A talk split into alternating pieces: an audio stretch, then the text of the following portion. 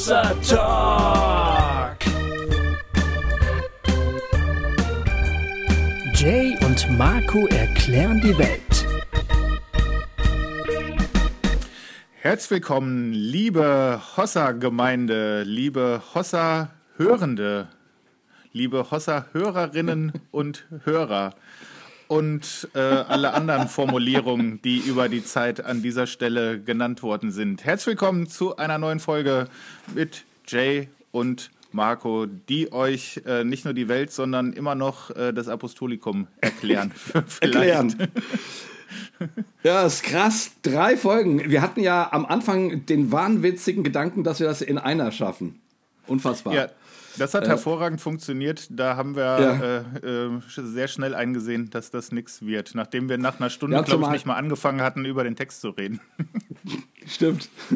Und zumal äh, ja die, ja die ersten beiden Folgen nun auch nicht unbedingt kurz waren. Also äh, ich, ich meine, die erste war, glaube ich, knapp zwei Stunden und die, äh, und die zweite dann tatsächlich zwei Stunden zwanzig oder so.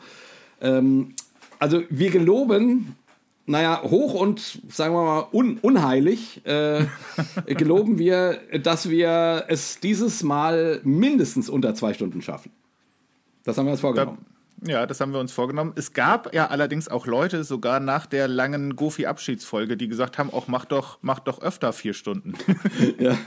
ja, das stimmt. Äh, das gibt es ja immer, irgendwie so ein paar Verrückte und Nerds, aber ich, ich weiß nicht, ob man, den, ob man den Mainstream da nicht trotzdem verliert. Äh, mein Verdacht wäre, die meisten Leute äh, sind jetzt nicht so glücklich, wenn es so ewig lang ist, sozusagen. Nee, aber ich, ich weiß es natürlich. Könnt ihr uns ja mal äh, sagen, was so eure Gefühle sind. Also auf jeden Fall, ich hatte ja auch ein bisschen Angst, muss ich sagen. Jetzt ehrlich gesagt, oh, drei Folgen Apostolikum, drei Folgen, drei Duo-Folgen nacheinander. Wir hatten schon gedacht, ob wir eine Gästefolge jetzt dazwischen schieben, aber haben dann gedacht, naja, das ist schon irgendwie, irgendwie, irgendwie sollte das doch am Stück kommen. Wenn man sich über so einen altehrwürdigen Text unterhält, dann, dann, dann, dann will man den nicht un unterbrechen. Äh, aber ich, ich hoffe, ihr habt noch Bock auf das Apostolikum. Ähm, wie gesagt, meine größte, meine größte Angst ist, dass wir da über, über, über, über einen, einen Text reden, den, den keine Sau mehr interessiert irgendwie. ja, aber scheint ja nicht zu sein, denn es gab ja auch ähm, ganz schönes Feedback zu den beiden Folgen, gerade ja. auch zu der letzte, letzten, was ähm, ja ein deutlicher Hinweis ist, dass zumindest ein paar Leute das gehört haben und das irgendwie äh, an manchen Stellen spannend fanden oder auch kommentierungs- äh, und korrekturbedürftig. Aber das zeigt ja schon, so ganz, ganz ins Leere haben wir es, glaube ich, nicht gesprochen.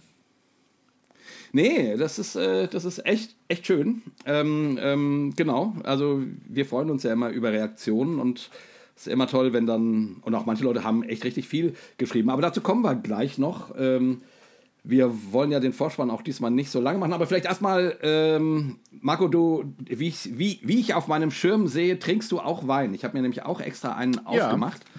Und ähm, vielleicht könnten wir ja mal ähm, anstoßen. Ich habe übrigens, übrigens, ich war ja letzte Woche in der Schweiz, ne?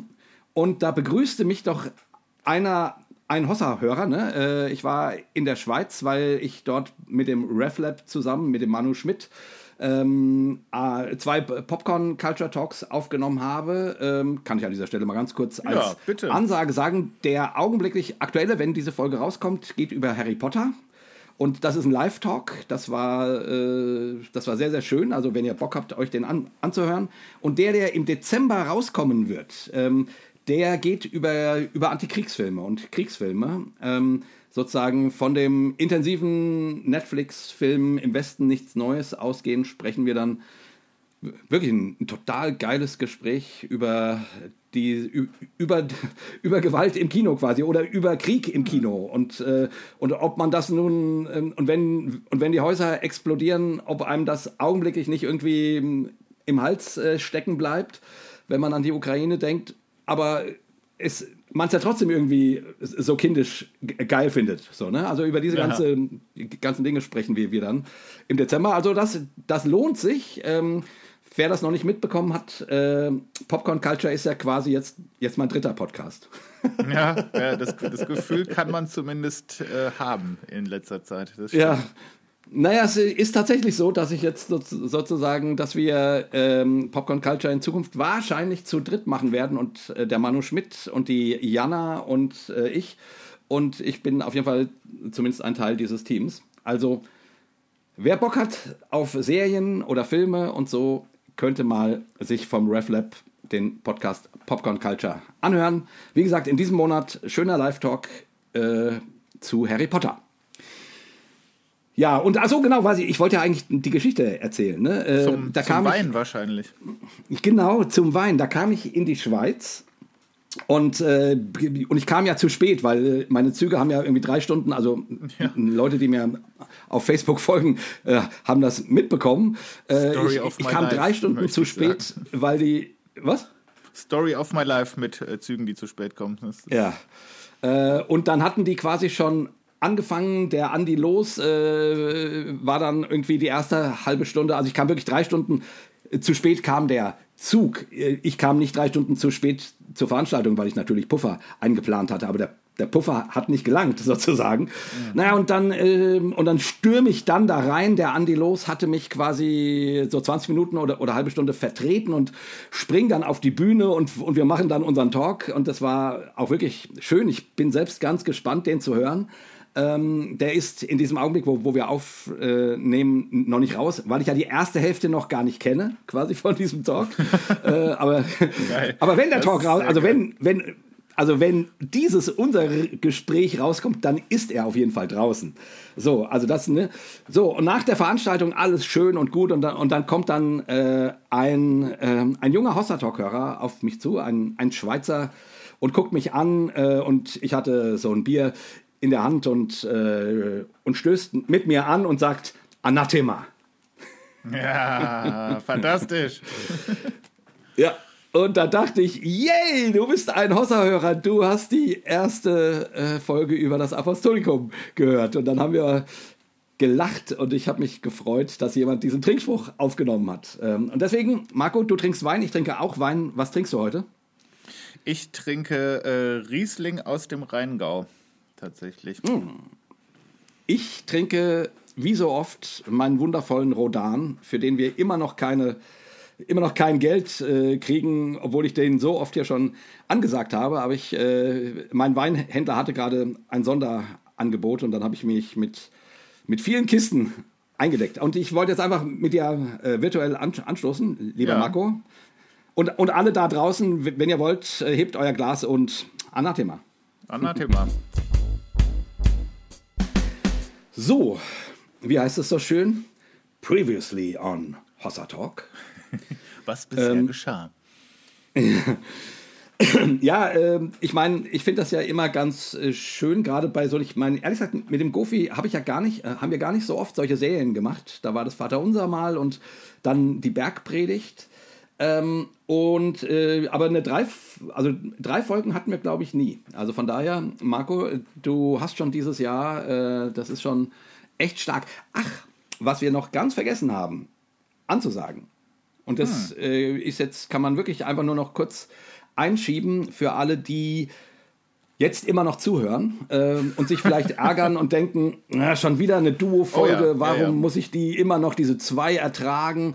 Also es ist so, Freunde, ähm, ja, wie gesagt, wir wissen, das ist, äh, ich habe es ja vorhin erklärt. So, äh, heute schaffen wir, wir das Apostolikum im, im Namen Jesu. Wir werden es schaffen. Halleluja. So, aber dafür sagen wir jetzt schon mal an, die nächste Folge, die von Hossa Talk erscheint, wird ja die Abschlussfolge von diesem Jahr sein. Und ja. da haben wir echt einen ganz besonderen Gast. Ähm, den äh, konnten wir für euch an Land ziehen. Und, und es war nicht einfach. geil. Ja, die Folge haben wir schon aufgenommen. Und ähm, das ist auch ein richtig geiler Talk. Äh, wir, ich würde mal sagen, wir verraten jetzt noch nicht, wer es ist. Am Ende des Talks verraten wir mhm. das, oder? Marco? Ja, am Ende irgendwie. Äh, aber wir sagen auch noch nicht, wo am Ende. Ihr müsst dann, ihr müsst es dann finden. Genau, ihr, ihr, müsst dran, ihr müsst dranbleiben. Äh, dann werden wir das Geheimnis lüften, wer in zwei Wochen äh, den Jahresabschluss mit uns ausklingen lässt, sozusagen. Es wird ein, ein sehr schönes Weihnachtsgeschenk. So viel kann man, glaube ich, sagen. Glaube ich, genau. Da bin ich mir sehr sicher, dass euch das gefallen wird. So, aber jetzt previously on Hossa Talk. Ähm, Marco, mein, die letzte Folge ging ja äh, um Jesus sozusagen. Ne? Das, das, das stimmte ja mal, was man äh, im Konfirmandenunterricht gibt es ja immer diesen, immer diesen, immer diesen, ähm, immer diesen Witz, dass die Antwort auf alles Jesus ist. Und wenn der Pfarrer sagt, äh, äh was hat ein dichtes Fell und, äh, und springt über Bäume, äh, dann Jesus. Das würde ja. irgendwie immer, immer stimmen. So, aber letzte, letzte Folge stimmte es ja. Ähm, und äh, ich hatte mir war noch ein Gedanke gekommen, den ich kurz nachschieben wollte. Bitte. Bevor wir vielleicht gleich nochmal drei Stimmen oder sowas dazu hören, weil uns Leute wirklich tolle, auch interessante Sachen geschrieben haben. Ähm, mir ist nochmal eingefallen, dass, in, ähm, dass die christlichen zehn Gebote anders sind als die jüdischen zehn Gebote. Nämlich in den christlichen zehn Geboten hat man das Bilderverbot rausgeschmissen. Ich weiß nicht, ob das schon mal jemandem aufgefallen ist. Ich habe das ehrlich gesagt auch nicht gewusst. Ich habe das neulich in einem Buch gelesen und dachte, ah, das ist ja ein Ding. Also die, die christlichen zehn Gebote sind dann ein bisschen anders aufgeteilt, so dass es wieder zehn ergibt. Aber dieses, du sollst dir kein Bildnis machen, mhm. steht zwar natürlich in, in dem Bibeltext, aber in der Aufzählung der zehn Gebote, die man so äh, kennt, äh, der christlichen, kommt das nicht vor.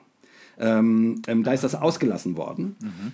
Und zwar natürlich äh, um des Gedankens willens, dass die Menschen, die, die das entschieden haben, ähm, wahrscheinlich eben, eben dachten, naja, in Jesus ist ja jetzt das perfekte Bild Gottes erschienen.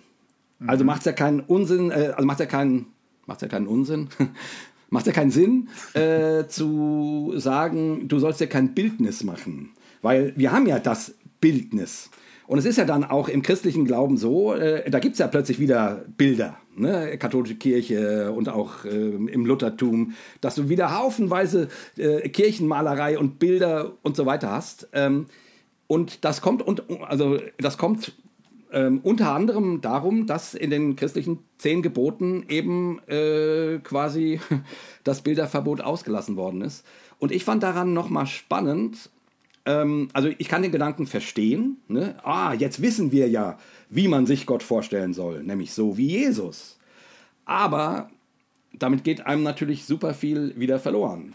Also du hast ja sozusagen nicht umsonst äh, in der Trinität den mysteriösen Schöpfer mhm. und den vielleicht noch mysteriöseren Heiligen Geist, über den wir heute sprechen werden, die ja trotzdem eins sind und ja, natürlich ist Jesus das Abbild Gottes, aber trotzdem sehen wir ihn ja immer nur durch unsere eigenen Augen. Also sprich, ne, wie Paulus sagt, äh, äh, noch sehen wir wie durch einen dunklen Spiegel, aber dann irgendwann werden wir erkennen, wie es wirklich ist. Und ich meine, du siehst Jesus immer durch deine eigenen Augen. Wen siehst du im Spiegel?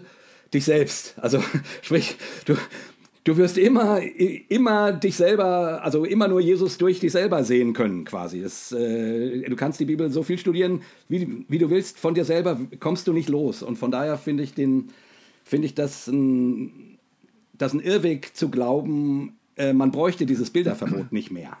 Weil das ja durchaus, auch wenn sich Gott, wie wir Christen glauben, in Jesus Christus komplett offenbart hat, ähm, stimmt es trotzdem, dass wir uns kein Bild von ihm machen. Von ihm, ihr, es mhm. machen sollten, weil es immer eine Verkürzung ist. Egal, äh, ob der Jesus nun ähm, blonde Locken oder ein braun gebranntes äh, orientalisches Gesicht hat.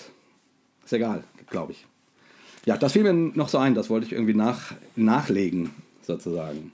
Ja, egal ist das, glaube ich, nicht. Also gerade letzteres, ne, weil ähm, durch dieses Jesus sieht im Grunde wie ein Mitteleuropäer aus, ja auch viel äh, Schaden angerichtet äh, hat, dadurch, dass man einfach gesagt ja, ja. hat, naja, äh, irgendwie, der ist ja, das, da haben wir ja auch schon drüber geredet, ne, in der letzten Folge, ja, der ist ja gar nicht mehr jüdisch, der sieht auch nicht so aus. Im Grunde könnte auch Deutscher oder Franzose oder Italiener oder sowas äh, gewesen sein, ne? Oder Schwede genau. von mir aus oder Engländer oder äh, Ja. So, das ist, glaube ich, an der Stelle, also rein so im historischen Kontext natürlich nicht, nicht komplett egal. Ähm, nee, natürlich nicht. Ich wollte auch quasi nur in dem Zusammenhang sagen, egal ob du ihn dir nun europäisch vorstellst oder so, wie es wahrscheinlicher ist, du wirst, du wirst ihn immer nur durch deine eigenen Augen Voll. sehen. Hundertprozentig. Also ja. du, das Bilderverbot gilt trotzdem quasi. dass ich, ich wollte einfach nur stark machen, dass das kein Widerspruch ist. Ne? Ja, nee, finde ich auch. Außerdem, äh, wenn man das wenn man das so deuten würde, mit Jesus ist jetzt das Bild, das haben wir uns ja auch nicht selber gemacht. Ne? Also das ist ja, mhm. das habe ich mir ja nicht ausgedacht und gedacht, das ist jetzt das Bild, was ich dahinstellen möchte irgendwie. Aber ich finde es eigentlich ganz interessant. Ich habe gestern mit einer Gruppe äh, Studierender äh, diskutiert und äh, da kam irgendwann die Frage auf, ja, aber wenn man die ganze Zeit auch irgendwie so über Glaube und Zweifel und Dekonstruktion und ne, das, man guckt sich alles an und was einem nicht gut tut, schmeißt man raus irgendwie. Wie kann ich denn sicherstellen, dass der Gott, der dann übrig bleibt, nicht einfach nur eine Projektion von mir selbst ist, ne, irgendwie oder so? Und dann habe ich gedacht, ja, wahrscheinlich ein Stück weit gar nicht, ne, weil das ist genau das, was du gesagt genau. hast, weil du es nur durch deine eigene Brille und auch durch deine eigene Prägung und Biografie dir irgendwie erstmal angucken kannst. Natürlich hat das immer viel mit dir zu tun auch. Ja, ja, genau. Also äh, fantastische Frage. Und ich finde, man kann immer nur sagen, ja, ich, ich werde Gott immer nur auch als Projektion von mir selber wahrnehmen. Und deswegen eben, ja, mag sein, dass das perfekte Bild Gottes auf Erden gewandelt ist und wir von diesem perfekten Bild Gottes in den Evangelien lesen.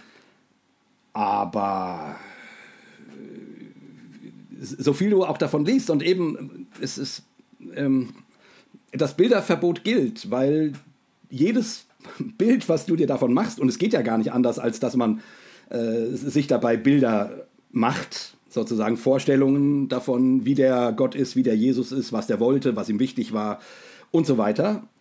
Ähm, das wird immer zu kurz greifen. Und deswegen äh, ist, es, ist, dieser, ist dieses Gebot der jüdischen zehn Gebote auch, nach wie, auch nicht überholt. Auch wenn Jesus das perfekte Bild Gottes war. Mhm. So, also von daher, ich finde, es ist sehr gut, was der, was der da gefragt hat. Ich, und ich meine, ja. ich, ich finde, ich, ich find, man kann davor quasi Angst kriegen, weil man sagt, oh Gott, vielleicht laufe ich dann ja nur meinem eigenen Bild von Gott mhm. hinterher. Oder man kann sagen, ja, so ist das. Ein Stück weit laufe ich, ich bin immer in der Gefahr und ein Stück weit werde ich es auch immer tun, meinem eigenen Bild von Gott hinterher zu laufen.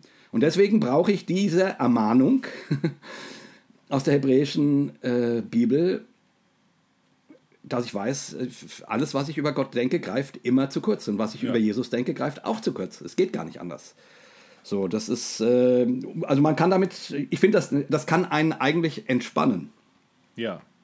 Wenn man, wenn man nicht äh, dem Gedanken verfallen ist, man müsste Gott nageln. Mhm. Weil, wie gesagt, wenn du ihn nagelst, dann bringst du ihn um. Also. Puh, sehr guter das Satz. Das ist ja. Genau. Ja, das ist ja vor 2000 Jahren passiert quasi. Ja, exakt. Aber das ist ja auch ein Missverständnis, dass man da immer nur denkt, da geht es jetzt um Skulpturen ne? oder um Statuen oder um irgendwelche äh, genau. ähm, Monumente oder sowas, sondern das gilt ja vor allem auch für sprachliche Bilder ne? oder für gedankliche Bilder, wo man dann denkt, das ist jetzt das Bild, was alles beinhaltet, was total wasserdicht ist und äh, das ist es jetzt irgendwie. Und da gibt es ja diesen, dieses tolle Bonhof, Bonhoeffer-Zitat, was ich in einem Text auch mal verwendet habe: Einen Gott, den es gibt, gibt es nicht. Ne? Also, sobald ja. du das versuchst, äh, hast du schon wieder keinen Gott mehr, weil so kann der gar nicht sein. So.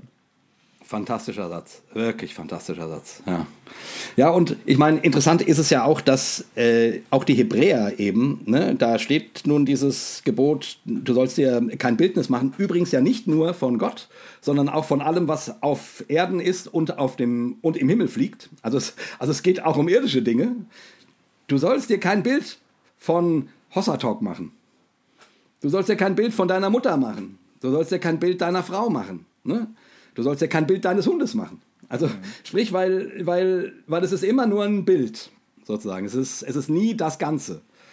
Und dann ist es ja so spannend, dass du, dann liest du irgendwie drei Seiten weiter und dann werden gleich wieder Bilder von, von Gott in der hebräischen Bibel benutzt. Äh, der Herr ist mein Hirte, ja, der Herr ist exakt. wie eine Mutter, der Herr ist äh, Yahweh Jireh, der ist dieses, der ist jenes und so weiter. Also die, ähm, die es geht ja gar nicht anders. Und trotzdem ist dieses Bilderverbot, glaube ich, äh, so ein wichtiges Gebot, damit man nicht, damit man nicht dem Wahn verfällt, man würde Gott kennen. Ja, ich finde das Weil, eigentlich, äh, habe ich so auch noch nicht so oft drüber nachgedacht, eine total gute Ausbalancierung, ne? dass du auf der einen Seite sagst, wir können von Gott nur in Bildern reden. Es geht nicht anders. Wir müssen irgendwie eine Metapher finden, die irgendwie sagt, Gott ja. ist wie und dann kommt das Bild irgendwie. Und auf der anderen Seite gleichzeitig sagen, ja, aber eigentlich ist das, äh, ist das auch nicht gut. Äh, man äh, legt den bloß nicht auf dieses eine Bild fest, weil das greift zwangsläufig zu kurz. Das kann gar nicht ausreichen und hat gar nicht genug Fassungsvermögen, um Gott wirklich zu beschreiben. Also nehmt es als ein Bild, aber äh, macht euch klar, das Bild ist nur bedingt belastbar und äh, das Bild kann nicht im Zentrum stehen irgendwie. Genau. Ja, und die andere Sache, die ich super spannend fand, also vielen Dank für die vielen Rückmeldungen ja. ähm, zu dem letzten Talk. Ähm, ich fand es total spannend, wie viele Leute auf das Thema Jungfrauengeburt abgehoben sind. Oder Marco? Ich meine, äh, das ist doch irre. Äh, wir haben ja darüber eigentlich gesagt, dass, das gar nicht so wichtig sein kann. So. Ja, gerade deswegen wahrscheinlich. Da habe ich schon gedacht, dass das ähm, dem einen oder anderen vielleicht schon wichtig ist. oder wichtiger ja, ja. als uns vielleicht. Ja, es darf ja auch wichtig sein, genau. Ist ja auch kein Pro Problem, aber ich fand das so spannend, dass das äh, anscheinend dieses Thema, und keine Ahnung, vielleicht geht das dem Rest der Christenheit ja anders, aber ich würde sagen, wenn ich über Jesus nachdenke, wäre die Jungfrauengeburt für mich mit, das Unwesentlichste, was es gibt daran. Also ne, wir reden ja jetzt über den Jesus, der uns im Glaubensbekenntnis äh, präsentiert beziehungsweise nicht präsentiert wird. Also da finde ich sogar die Dinge, die nicht präsentiert werden, zum Teil wichtiger. Äh, aber äh, dass das dann für so, also eben zum, zum, äh, dass man dann, äh, dass das dann Wellen schlägt oder Leute sich eben darüber viele Gedanken machen. Das ist schon irgendwie spannend, oder? Wie geht dir das? Also ja, also ich, es wundert mich nicht so, so sehr, weil ich schon dachte, das ist für, für viele wahrscheinlich zentraler als für mich irgendwie. Und es tut immer ein bisschen weh, wenn jemand ähm, was angreift oder vielleicht auch nur ein bisschen dran wackelt an was, was, was für mich total zentral ist. Ne? Also dann äh, ja. fühlt man sich ja immer so ein bisschen mit angegriffen, obwohl es eigentlich ja nur um äh, um eine Formulierung oder um ein, ein bestimmtes Dogma oder so geht. Das, das kann ich schon, ja. schon verstehen. Äh, ich hatte noch einen Gedanken, der, den ich dazu gerne noch nachtragen würde zu diesem ganzen Jungfrauengeburt-Thema. Ja. Und da ähm, habe ich festgestellt, wird es mir doch wieder ein bisschen wichtiger. Ähm, und äh, wenn das der Punkt ist, finde ich sogar recht zentral, weil das dann auch eigentlich sehr gut zu dem passt, was wir vorher gesagt haben, mit dem ganzen Herrscher, der ganz anders ist. Ne? Und das so alles, so der, der Anti-Cäsar so ein bisschen. Ähm, ja. Hat mich, hat mich ähm, die Mira Ungewitter im Gespräch draufgebracht. Äh, die hat gesagt, mhm. ist das nicht äh, im Grunde auch so ein bisschen so ein, so ein Mittelfinger an das ganze patriarchale System, ne? dass auf einmal hast du ein Geschlechtsregister, wo die Mutter ganz zentral ist, wo die Königslinie oh. durch die Mutter geht und der Vater völlig irrelevant ist in einer Gesellschaft, wo es eigentlich nur um die Väter und die Söhne geht. Ne? Und dann kommt auf einmal äh, wow. die Mutter und sowas. Das fand ich einen ganz tollen Gedanken irgendwie. Wenn das ähm, da drin steckt, dann würde ich sagen, ist das, ist das ja fantastisch. Ja, das ist cool. Also vor allen Dingen, weil diesen Gedanken kann man ja tatsächlich nur mit der Jungfrauengeburt stark machen. Ja. Also, äh, also quasi, wenn, wenn, wenn es hieße, Jesus, der Sohn von Josef, geboren von Maria, so, dann wäre in dieser damaligen Welt natürlich Josef the main figure. Also der, der um den es geht, Ja. weil klar, das ist der Vater und fertig. So, ne? Also sprich, äh, den Gedanken, den du gerade gesagt hast, der lässt sich tatsächlich nur über die Jungfrauengeburt stark machen. Also Mhm. Stinkefinger ans Patriarchat. Sehr geil. Hm. Das habe ich noch überhaupt gar nicht so gedacht. Das finde ich. Nee, ich auch nicht. Coolen Ähm, Gedanken, Mira. Schade, dass, dass, dass das mir nicht selbst eingefallen ist. Der ist nämlich wirklich super, der Gedanke. Ja, ja, stimmt. Also die, die, äh, und ich meine, zumindest muss man ja mal sehen, dass mit Jesus, gut, es hat dann schon noch auch ganz schön lange gedauert, aber ich, ich finde sozusagen, wenn man die, also, äh, also zumindest der Feminismus, würde ich sagen, hat Jesus eine ganze Menge zu verdanken. Wie gesagt, das ist 2000 Jahre äh, ist schon eine lange Zeit, äh, wo die Kirche dann doch das Patriarchat hochgehalten hat. Aber ich finde von von der Art, wie Jesus mit den äh, mit Frauen umgegangen ist, äh, so wie es dann im Neuen Testament auch weitergeht, dass es Gemeindeleiterinnen gibt und so weiter. Also äh, da drückt sich schon super viel von dem von diesem Stinkefinger aus wie gesagt, bis das dann gesellschaftliche Realität oder auch nur gemeindliche Re Realität Ja. wurde, leider ja in der Gemeinde dann zum Teil erst nachdem es gesellschaftliche Realität wurde, muss man ja ehrlicherweise Ja, das sagen. ist halt dann schon traurig an der Stelle, muss man wirklich ja. sagen. Ja. Ja. das ist, ja, das ist wirklich traurig. Aber deswegen, cool. Daran werde ich das nächste Mal denken, wenn ich das Apostolikum spreche. Äh, geboren von der Jungfrau Maria. Da, Patriarchat, nimm den, nimm den Mittelfinger. Ja, genau, das habe ich Äh. auch gedacht. So funktioniert dann die Zeile für mich doch wieder ganz gut irgendwie. Ja, ist cool, ist gut. Ja, ähm, ich hatte, äh, ich wollte wenigstens eine, äh, eine Rückmeldung noch äh, schreiben, weil wir ja ähm, noch nennen, weil wir ja auch ähm, gesagt hatten, naja, vielleicht können wir das mit der Jungfrauengebot auch nicht so gut verstehen, vielleicht muss man Katholik sein oder so. Äh, Michael schrieb uns, ähm, viel zum Nachdenken habt ihr da gegeben mit euren Gedanken zum Glaubensbekenntnis. Ihr habt ja mich als Katholiken direkt angesprochen, deshalb möchte ich auch zum Thema Jungfrauengeburt ein bisschen etwas sagen. Josef Ratzinger, schon als Papst, beschreibt es in seinem großen Jesusbuch als eine Wahrheit zweiter Ordnung. Entscheidend ist, dass Gott Mensch geworden ist, und zwar durch eine menschliche Mutter. Ob die nun Jungfrau war oder nicht, spielt nur eine untergeordnete Rolle. Es hätte genauso gut eine ganz normale Beziehung zu Josef gewesen sein können. Um aber auszudrücken, dass es eine besondere Geburt war, hätte demnach Gott diesen Weg gewählt. Auch betont Ratzinger, dass es sich bei der Jungfräulichkeit Marias nicht primär um eine biologische Tatsache handelt, sondern um eine spirituelle.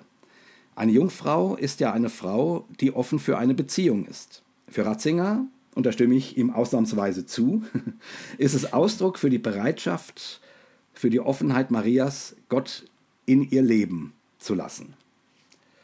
Deswegen gilt Maria als die erste, die an Jesus geglaubt hat und damit als ein Sinnbild für die Kirche und als die wichtigste Fürsprecherin für uns Menschen bei Gott. Ja, da fand ich, das fand ich irgendwie einen äh, guten, guten Gedanken und das ist irgendwie auch, auch schön, wenn äh, ne, Katholiken haben dann einfach noch mal, auch nochmal einen anderen Blick darauf als, als gerade wir freikirchlich äh, geprägten Protestanten vielleicht. Ja, voll, das dachte ich auch. Deswegen habe ich ein bisschen gehofft, dass ähm, vielleicht jemand da noch eine gute Ergänzung liefert. Auch erstaunlich äh, progressiv irgendwie für einen Ratzinger-Text. Das hat mich tatsächlich Ja, ne? erstaunt. Also ohne, dass ich groß das Ja. Buch gelesen hätte, aber hatte ich jetzt so nicht erwartet, muss ich sagen. Ja, äh, ist schon spannend. Du hattest, glaube ich, auch noch einen Kommentar, den du irgendwie ähm, nennen wolltest, ne? Ja, Ähm, das fand wenn ich das auch noch in eine, eine schöne Ergänzung von, äh, ich glaube von Alexander war das, weil wir haben ja so uns sehr dran aufgehängt bei der letzten Folge, dass es diese große Lücke, diese Leerstelle gibt. Ne? Wir haben die Geburt Mhm. von Jesus im Glaubensbekenntnis und dann äh, das Leiden und den Tod und die Auferstehung. Und äh, haben ja auch ein bisschen uns drüber lustig gemacht, dass der Pilatus es in, namentlich in das Glaubensbekenntnis äh, geschafft hat. Und der Alexander hat so als Ergänzung geschrieben, ähm, ich, ich fasse mal so ein bisschen zusammen, dass vielleicht dieses Gelitten unter Pontius Pilatus sich gar nicht nur ähm, auf das, auf das Leiden am Kreuz und kurz davor irgendwie bezieht, sondern das vielleicht ja auch so eine Überschrift über das ganze Leben gewesen sein könnte. Ne? Dass, ähm, wenn du als, als jüdischer Mensch unter römischer Herrschaft, ähm, was ja symbolisiert dann ist, durch die Herrschaft von Pilatus gelebt hast, dann ähm, war das möglicherweise nicht nur auf die körperlichen Leiden bezogen, sondern auf dieses ganze Unterdrückersystem, unter dem du da lebst und dein Leben lebst und deinen Alltag lebst die ganze Zeit. Ja. Fand ich auch einen wirklich einen ganz guten ergänzenden Punkt, so um das Bild ja, genau. ein bisschen zu füllen. Und hat er dann nicht gesagt, quasi geboren von Maria, gelitten unter äh, Pontius Pilatus, ist quasi wie so eine Klammer, mhm. die, die dann äh, die das ja dann alles, das, was auch nicht genannt ist, äh, quasi beinhaltet. Ja, Sonst äh, habe ich den die, Kommentar so in Erinnerung. Die Formulierung war Und, eigentlich ähm, auch sehr schön. Ne? Er hat geschrieben, geboren, um sich in die Hände der Menschen zu legen, in die Hand der Mutter und die Hand des Mörders. Ja, Hammer. Hammer. Ja, du, ich, ich, ich finde es ja immer gut, solche schönen Sachen von unseren HörerInnen vorzulesen. Deswegen ähm, Cool, ja genau, den Satz meinte ich, der war ja fantastisch. Wirklich toll. So bekommt man dann doch auch wieder Poesie ja, gut. in den Text.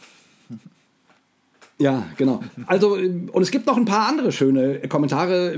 Ich meine, der Vorspann ist jetzt schon wieder, oder wir sind ja nicht mehr beim Vorspann, aber ähm, ich denke, wir lassen es dabei bewenden. Also, aber einfach mal äh, lest auf unserer Homepage oder auch bei Facebook schreiben oft Leute äh, in, interessante Sachen. Dann eben gerade oft, wir veröffentlichen ja quasi nach jedem Talk äh, auf Instagram und Facebook immer so Memes, äh, so Kacheln mit Auszügen aus dem Talk. Auch da sind oft wirklich spannende Gedanken zu diesen Aussagen, zu den Zitaten zu lesen. Also schaut euch das ruhig mal an.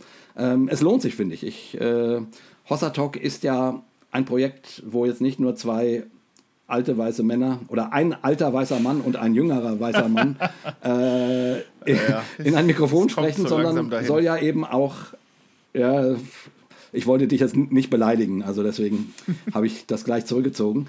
Äh, aber eben dieser Dialog, dieser Austausch, den finde ich ja so toll und so sensationell, dass das mit unseren HörerInnen auch so gut klappt und da Leute so tolle Dinge beizutragen haben. Ja, also ich finde das ganz fantastisch. Ich habe allein dadurch schon, äh, allein nur bei den letzten beiden Folgen, wahnsinnig viel gelernt, muss ich sagen. Das ähm, ist wirklich ja. toll.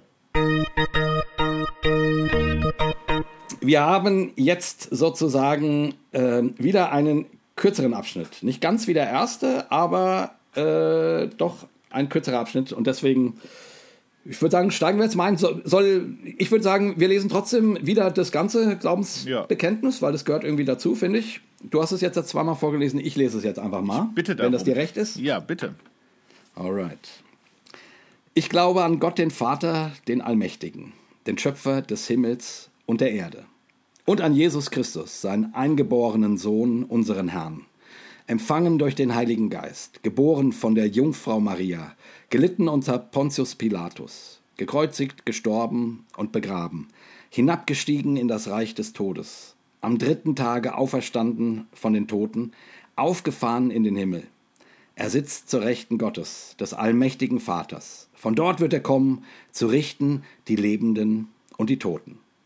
Ich glaube an den Heiligen Geist, die heilige christliche Kirche, Gemeinschaft der Heiligen, Vergebung der Sünden, Auferstehung der Toten und das ewige Leben.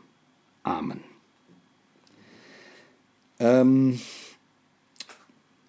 nur, weil es mir beim Lesen gerade aufgefallen ist, es gab bis, bisher noch keinen Kommentar zum Thema Himmelfahrt meine Güte, da, da habe ich doch, doch, doch mal einen total geilen Gedanken gedacht. Und dann schreibt keiner was dazu. Das, äh, aber man muss sagen, jetzt wo wir den Talk aufnehmen, äh, ist, ist der Talk, ist Apostolikum 2 auch noch nicht mal eine Woche raus. Also ja, von daher, vielleicht Tage, kommt ja noch fünf. was. Ich, ja. Ja, also ich äh, war ja relativ weit hinten. Vielleicht ähm, haben die Leute äh, nicht so weit, weit gehört. Also ähm, Aber ich fand das auch ja, so gut, finde, dass ich danach die Folge sogar benannt habe, irgendwie, weil ich dachte, das war schon ja, genau. irgendwie so geil, das muss man nochmal highlighten irgendwie. Ja, und auch so geil. Himmelfahrtskommando. Oh, das hat mir so gut gefallen, als ich das gesehen habe. So ein geiler Titel. Himmelfahrtskommando über, über den, über den Jesus-Teil vom Apostolikum. Bombe. Was für ein geiler Titel, Marco, wirklich. Sehr, sehr geil. Okay, ich lese nochmal den dritten Teil vor. Ich glaube an den Heiligen Geist, die heilige christliche Kirche, Gemeinschaft der Heiligen, Vergebung der Sünden, Auferstehung und das ewige Leben. Amen. Mhm.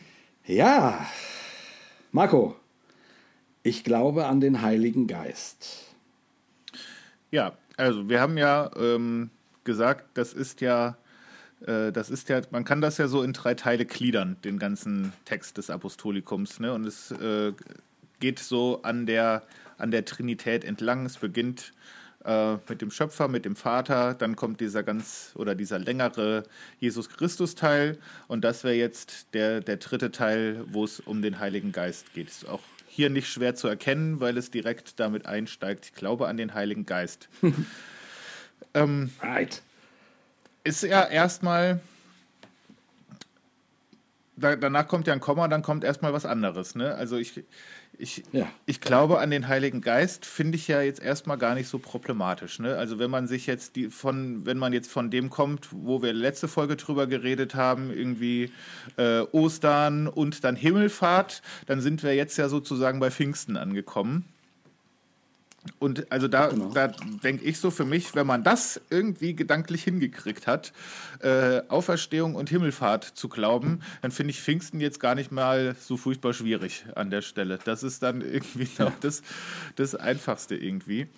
Was ich natürlich schwierig finde, ist, sich das irgendwie doch vorzustellen, was das jetzt heißt. Ne? Also so ganz konkret, da ist jetzt diese, diese Jesus Christus Person, von der wir gesagt haben, an Jesus, Jesus ist das Bild von Gott. Jesus ist das Bild des lebendigen Gottes. An Jesus sieht man, wie Gott ist und handelt und liebt und ähm, sich verhält und wie er mit Menschen umgeht ähm, auf der Erde. Und diese selbe Person, aber eigentlich auch doch nicht so diese selbe Person, fährt dann in den Himmel auf und äh, schickt quasi als Tröster und als Kraftquelle für die Zurückgebliebenen den sogenannten Heiligen Geist irgendwie. Und der ist nicht nur, der läuft nicht nur nebenher, sondern der äh, füllt quasi die, äh, die Jünger und die, die da eben warten.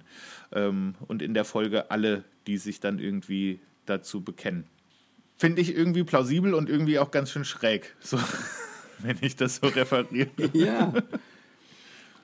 Ja, ja, es ist natürlich schon irgendwie, äh, irgendwie irre. Ne? Man redet über Gott, so, da ist man am Anfang bei dem Schöpfer, da, sagen, da nicken alle noch und sagen, oh ja, ja, das sieht man ja hier an den, wow, ist, ist ja schon auch eine tolle Welt und so. Mhm, aha, der Schöpfer, ja. Dann, ah, der wurde Mensch und so und ah, okay, geboren und dann und gestorben. Das ist ja alles auch irgendwie interessant, also, aber konkreter Typ so. So, und dann an den Heiligen Geist und an den Heiligen Geist. Und das ist erstmal alles, was ja. man also zumindest, der wird gar nicht weiter beschrieben. Ne? Also an, den, äh, an Gott den Vater, den Allmächtigen, den Schöpfer des Himmels und der Erde. Also ne, äh, mit der Schöpfung kann ja wohl jeder irgendwas anfangen, mhm. mit der Welt, so. Mit dann am Mensch gewordenen Gott, zumindest, den kann man sich ja nun extrem gut vorstellen, weil der ja Dinge gesagt und getan und gemacht hat. Und über den Heiligen Geist gibt es dann nur diesen und an den Heiligen Geist. Ja.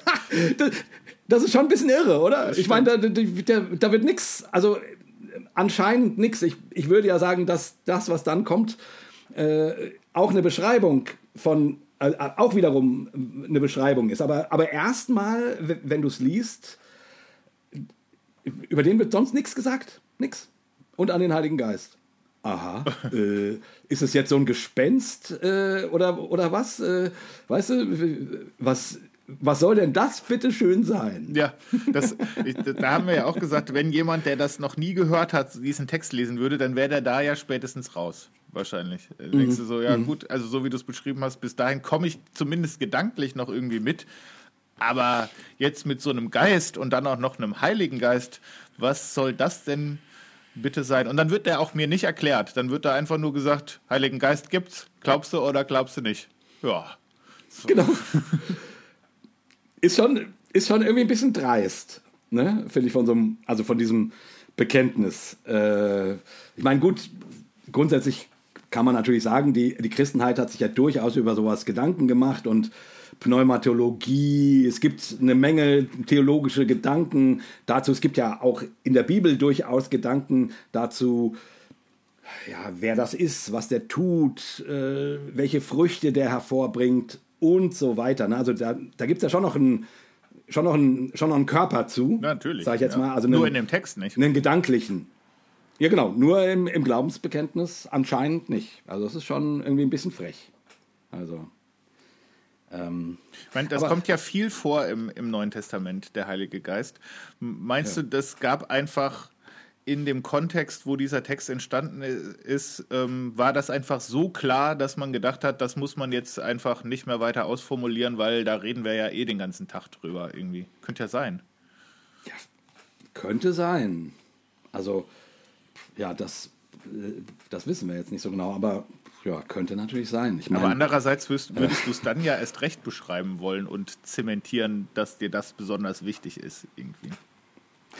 Ja, und zumal, also haben ja auch Leute äh, als Begründung gesagt, äh, für die Auslassung, die, die wir bei Jesus beanstandet haben, dass da gar nichts über sein Leben kommt, dass das nicht strittig gewesen sei und sozusagen äh, äh, deswegen auch nicht vorkommt, weil äh, quasi alles das, was im Glaubensbekenntnis vorkommt, Antworten auf strittige Themen sind. Mhm. So, ähm, wobei ich, ich mir nicht vorstellen kann, dass die Kreuzigung strittig gewesen sein sollte. Aber egal, also nehmen wir mal das hin, so als Argument. Ja. Und, und das wäre dann das Argument dafür, dass beim Heiligen Geist quasi nichts strittig war. Nur wissen wir dann, naja, doch, äh, oder, halt oder vielleicht, nichts. dass halt die Frage, ähm, ob man den überhaupt aufnimmt, möglicherweise strittig war, ne? Und man den deswegen hinten noch, äh, noch mal erwähnt irgendwie. Ja, das könnte natürlich sein. Weil das hast mein, du ja ganz am klar, Anfang schon mal gesagt, dass diese, dass diese Trinitätsfrage, ähm, dass das ja schon hin und wieder ein Streitpunkt war. Und es könnte natürlich sein, ja. dass das da reinspricht. Und ich meine, das stimmt schon, in dem, wenn du dich entsinnst, wir hatten ja in, in der ersten Folge äh, auch dieses, ähm, dieses äh, Bekenntnis aus, äh, aus, aus Nicea, Nicea ne? das war ja. das Nizäische, was wir gelesen haben. Und dort wird der Heilige Geist ja äh, zumindest mehr umrissen als hier. Also äh, ähm, ähm ich habe es jetzt nicht im Kopf, aber irgendwie so eine Formulierung wie, wie ähm, ungeboren und, äh, und irgendwie so. Also der wird irgendwie... Ähm, da wird, die, da wird die Göttlichkeit des Heiligen Geistes deutlich gemacht und dass er eben nicht untersch unterscheidbar ist von Gott und trotzdem eigen irgendwie so. Ne? Und da merkst du, okay, da, das ist ganz klar ein, der Versuch, ähm, äh, auf bestimmte äh, Ansichten oder auch Nachfragen zu antworten, was, mhm. was dieses Glaubensbekenntnis macht. Aber dieses hier scheint, also ich meine, vielleicht war das so, wie du sagst, dass das damals äh, kein, kein riesenstrittiger Punkt war. Aber who knows, das wissen wir nicht. Also ich meine, äh, aber vielleicht steigen wir mal ein. Marco, was ist der Heilige Geist denn, denn für dich? Oder, ne, also, wenn wir jetzt nur diesen Satz haben und an den Heiligen Geist, äh, ich hab, mir, ich Was fängst du damit an? Ich habe gerade noch gedacht, äh, das stimmt ja eigentlich nicht, dass der, dass nur das gesagt wird. Der kommt, der wird ja vorher schon mal angeteasert in dem äh, in dem Jesus-Abschnitt. Ähm, ne? Also der ja. kommt ja bei der Geburt tatsächlich schon mal vor, mhm. wird genauso genannt. Ne? Mhm. Ne? Durch den Heiligen Geist haben wir mhm. auch uns länger drüber unterhalten, was das wohl Stimmt. bedeutet. Aber Empfangen durch den Heiligen mhm. Geist. Ja. Das ist aber dann. Aber auch dort wird, nicht, wird nicht gesagt, keine Ahnung, äh, wie gesagt, Schöpfer bringst du mit Schöpfung in Verbindung, Jesus halt mit einem konkreten Menschen. Und okay, empfangen durch den Heiligen Geist, das, das, das drückt aus, was der getan hat, aber über diese Person hast du immer noch keine Vorstellung. Ne? Mhm. Was, was ist, ist das ein. Wie stellt man sich einen Heiligen Geist vor, verdammt nochmal? ja, wahrscheinlich gar nicht, ne? Und das ist wieder der, der Witz ja. bei der Sache.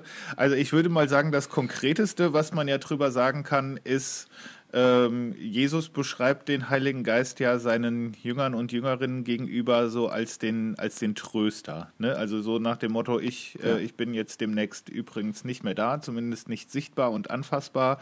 Und dann kommt aber äh, der Heilige Geist stattdessen. Und das ist kein Trostpreis, ähm, sondern das ist im Grunde genau dasselbe, ähm, wie wenn ich als, äh, als Mensch da gewesen bin und sogar noch ein bisschen anders. Also das finde ich irgendwie das Spannende. Das, mhm. das, das kommt ja immer näher. Ne? Also irgendwie am Anfang mhm. ist man noch bei dem, bei dem Schöpfer und das ist so einerseits plausibel, aber trotzdem halt so unnahbar so ein bisschen. Dann äh, so nächste Stufe, dann ist da Jesus, ne? Und der schon jetzt hat jetzt eine menschliche Figur und ist auch ein Mensch äh, zu 100 Prozent, ist auf der Erde und jetzt ist ja das, äh, die Idee von dem Heiligen Geist, jetzt ist Gott nicht nur äh, neben mir und körperlich vorhanden, sondern sogar in uns. Irgendwie, ne? Also ich muss genau. Gott nicht mehr so im, genau. im Außen suchen. Ja. Und, und, und er wird als Tröster mhm. beschrieben.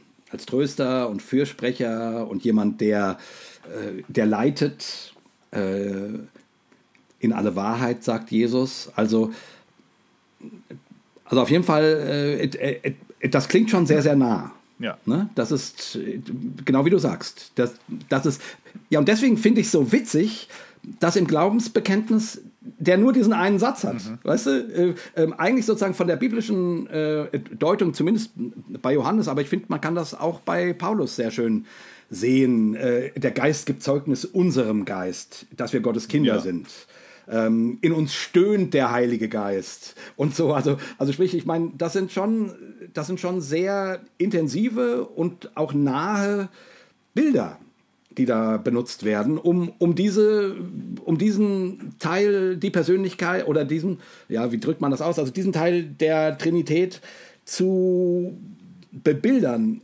Und im Apostolikum hat er dann einen Satz. und, der ist, und der ist nur ähm, und an den Heiligen Geist. Ja, ist nicht mal ein Satz. Jetzt, wenn dann käme, der, äh, ähm, der uns tröstet und in alle Wahrheit leitet, der oder uns vertritt oder was weiß ich. Mhm. Also so, das ist so witzig, dass der, dass die, dass der Teil der Gottheit, der laut Neuen Testament zumindest so was ganz Nahes hat, so wie du es auch beschrieben hast gerade, im Apostolikum so ja, also, also ja, so, so wenig wegkommt. Wobei, wir werden dann vielleicht gleich noch sehen, dass das so ja gar nicht stimmt. Also es wäre zumindest meine Theorie, ja. wie ich das Apostolikum lese.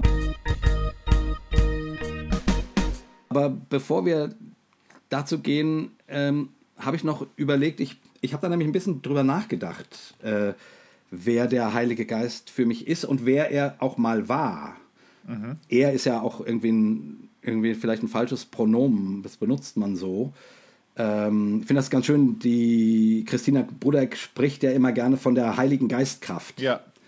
Und im, und im, äh, und im Hebräischen ist ist es ja tatsächlich, äh, ist der Heilige Geist weiblich. weiblich also ja. die Heilige Geistin, mhm. müsste man sagen. Äh, genau, also es ist, äh, hat da was, hat da eine weibliche Kontur und im, es ist auch relativ deutlich, dass in den hebräischen Schriften zum Beispiel so, so, sowas wie die Weisheit, es gibt ja im, im AT immer, dieses, immer diese Lobgesänge auf die Weisheit, ne? ähm, dass das im Grunde wahrscheinlich ein Bild der Geistkraft ist, mhm. Des Geistes Gottes ist sozusagen. Und auch die ist weiblich im, im, im äh, also auch die Sophia, die, also das ist die griechische Übersetzung, die ähm, ja. genau, ähm, im, also die Weisheit ist auch weiblich im, im, äh, in der hebräischen Bibel. Und Ruach, der Geist, ist auf jeden Fall eben auch weiblich. Ähm, das finde ich erstmal wichtig, so, das finde ich ein das finde ich schön, sozusagen. Und, das, und darauf kann man auch, finde ich, ruhig mal ein bisschen rumreiten. Total. Äh, weil darauf äh, im Christentum viel zu wenig rumgeritten wird. Manche Leute, ich, ich weiß, äh, wenn ich dann äh, von der Heiligen Geistin spreche, manche äh, konservativen Christen flippen dann völlig aus, weil die ja eh mit diesem ganzen Gender-Sprech äh, ein Problem haben. Das ist, das ist, der Heilige Geist ist nicht geschlechtlich gemeint und bla bla bla. Ähm, aber sozusagen, und dann versuche ich immer irgendwie deutlich zu machen, ja, aber äh, ich, ich glaube, wenn das Judentum äh, quasi Ruach weiblich prononziert, dann ist das schon auch um eine Art ähm, Gewicht zu setzen. Also dann, dann wird hier schon versucht, sozusagen ähm, die weibliche Seite in Gott wahrzunehmen, sozusagen. Und, äh, und deswegen finde ich, äh, kann, kann man darauf ruhig ein bisschen rumreiten und das irgendwie auch deutlich machen, damit man, damit man das nicht verliert, weil das könnte sozusagen ähm, die weibliche Seite in Gott deutlicher mhm. machen. Ja, glaube ich ganz sicher. Ne? Und dann, also da merkst du ja auch, dass vieles dann einfach doch nur, nur Tradition und Gewohnheit und Prägung ist, wenn dir das so aufstößt, dass jemand den Heiligen Geist weiblich denkt und bezeichnet, obwohl ja. es nur deine deutsche Übersetzung ist, die das äh, in dich reingehämmert hat und der Urtext das überhaupt nicht hergibt, dann, also dann zeigt es ja schon, ähm, wem du dich da besonders verpflichtet fühlst, ne, irgendwie. Ja. Ich finde das auch total schön. Also ich, hab, genau. ich versuche das auch in meinem Reden mir anzugewöhnen, dass ich das mit der Heiligen Geisteskraft zum Beispiel einfach so oft sage, bis ich das ganz automatisch äh, sage, weil ich das wirklich äh, genau aus dem Grund, den du genannt hast, total wichtig finde, dass man, äh, dass man sich das beim Sprechen auch bewusst macht und das schafft irgendwie auch wieder so eine, so eine Balance, dass es eben nicht der Vater und der Heilige Geist und der Herr Jesus Christus ist, nur irgendwie, ne? Genau. Also aus dem Grund spricht zum Beispiel ähm, einer meiner Pastoren, der Kai Scheunemann, in fast allen seinen Gebeten äh, immer, äh, also wenn er so trinitarisch betet oder so, dann, äh, dann kommt er immer ähm, und wir begrüßen die heilige Ruach. Mhm. Das finde ich auch toll. So, ja. um, um das irgendwie äh, deutlich zu machen. Ähm, und ich finde das auch, ich finde das schön. Also mir, mir hilft das tatsächlich äh, Gott nicht nur unter diesen geschichtlich geprägten männlichen Attributen zu denken, die man ja irgendwie, also zumindest wenn man Gott hört, also mir geht das so und ich denke nun schon seit 20, 30 Jahren äh, darüber nach, äh, aber trotzdem, wenn ich das Wort Gott höre, also auch wenn ich weiß, dass es nicht stimmt, sehe ich, sehe ich in der ersten Millisekunde immer noch einen alten Mann mit einem weißen Bart vor, mhm. vor mir auf einer, auf einer Wolke sitzen. So, also mir ist klar, dass das Quatsch ist. Und, und, und, und trotzdem, also ich, ich, will, ich will damit deutlich machen, wie, wie wirkmächtig Gott als männliches Wesen irgendwie ja, ist und in uns wohnt. Und, und auch hier wieder mein Plädoyer für die Trinität, also für eine trinitarische Gottessicht, äh, weil zumindest im Heiligen Geist das also in Jesus äh, das Patriarchat einen Stinkefinger kriegt, cool.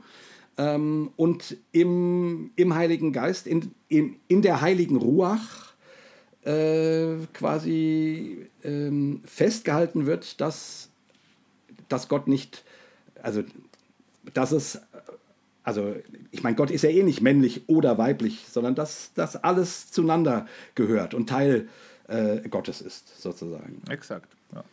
Das fände ich wichtig, fände ich schön. Ähm, was ich auch noch gedacht habe, ähm, ich, ich komme ja ursprünglich so aus der charismatischen mhm, Welt. Da, ne? da, wollte ich gerade drauf kommen. so, ja, sehr gut.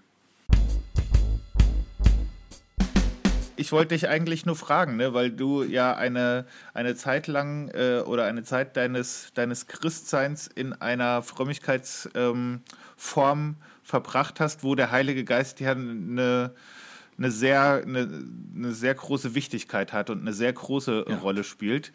Ähm, genau. War das was, was du, ähm, was du so ganz bewusst und besonders irgendwie ähm, auseinandernehmen und wieder neu zusammenbauen musstest? Oder ist, was ist davon geblieben oder ist davon alles geblieben, vielleicht sogar?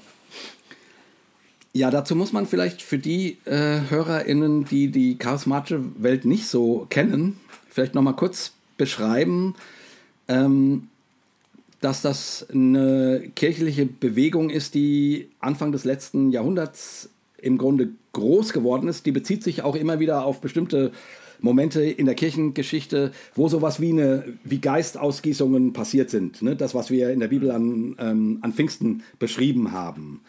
Besondere Erlebnisse mit dem Heiligen Geist. So, und äh, dann die pfingstlich-charismatische Bewegung hat das halt sehr stark in den Mittelpunkt gerückt, die, die sogenannten Geistesgaben, dass man durch die Kraft des Heiligen Geistes heilen kann, in Zungen sprechen kann, prophetische Worte reden kann und solche Dinge.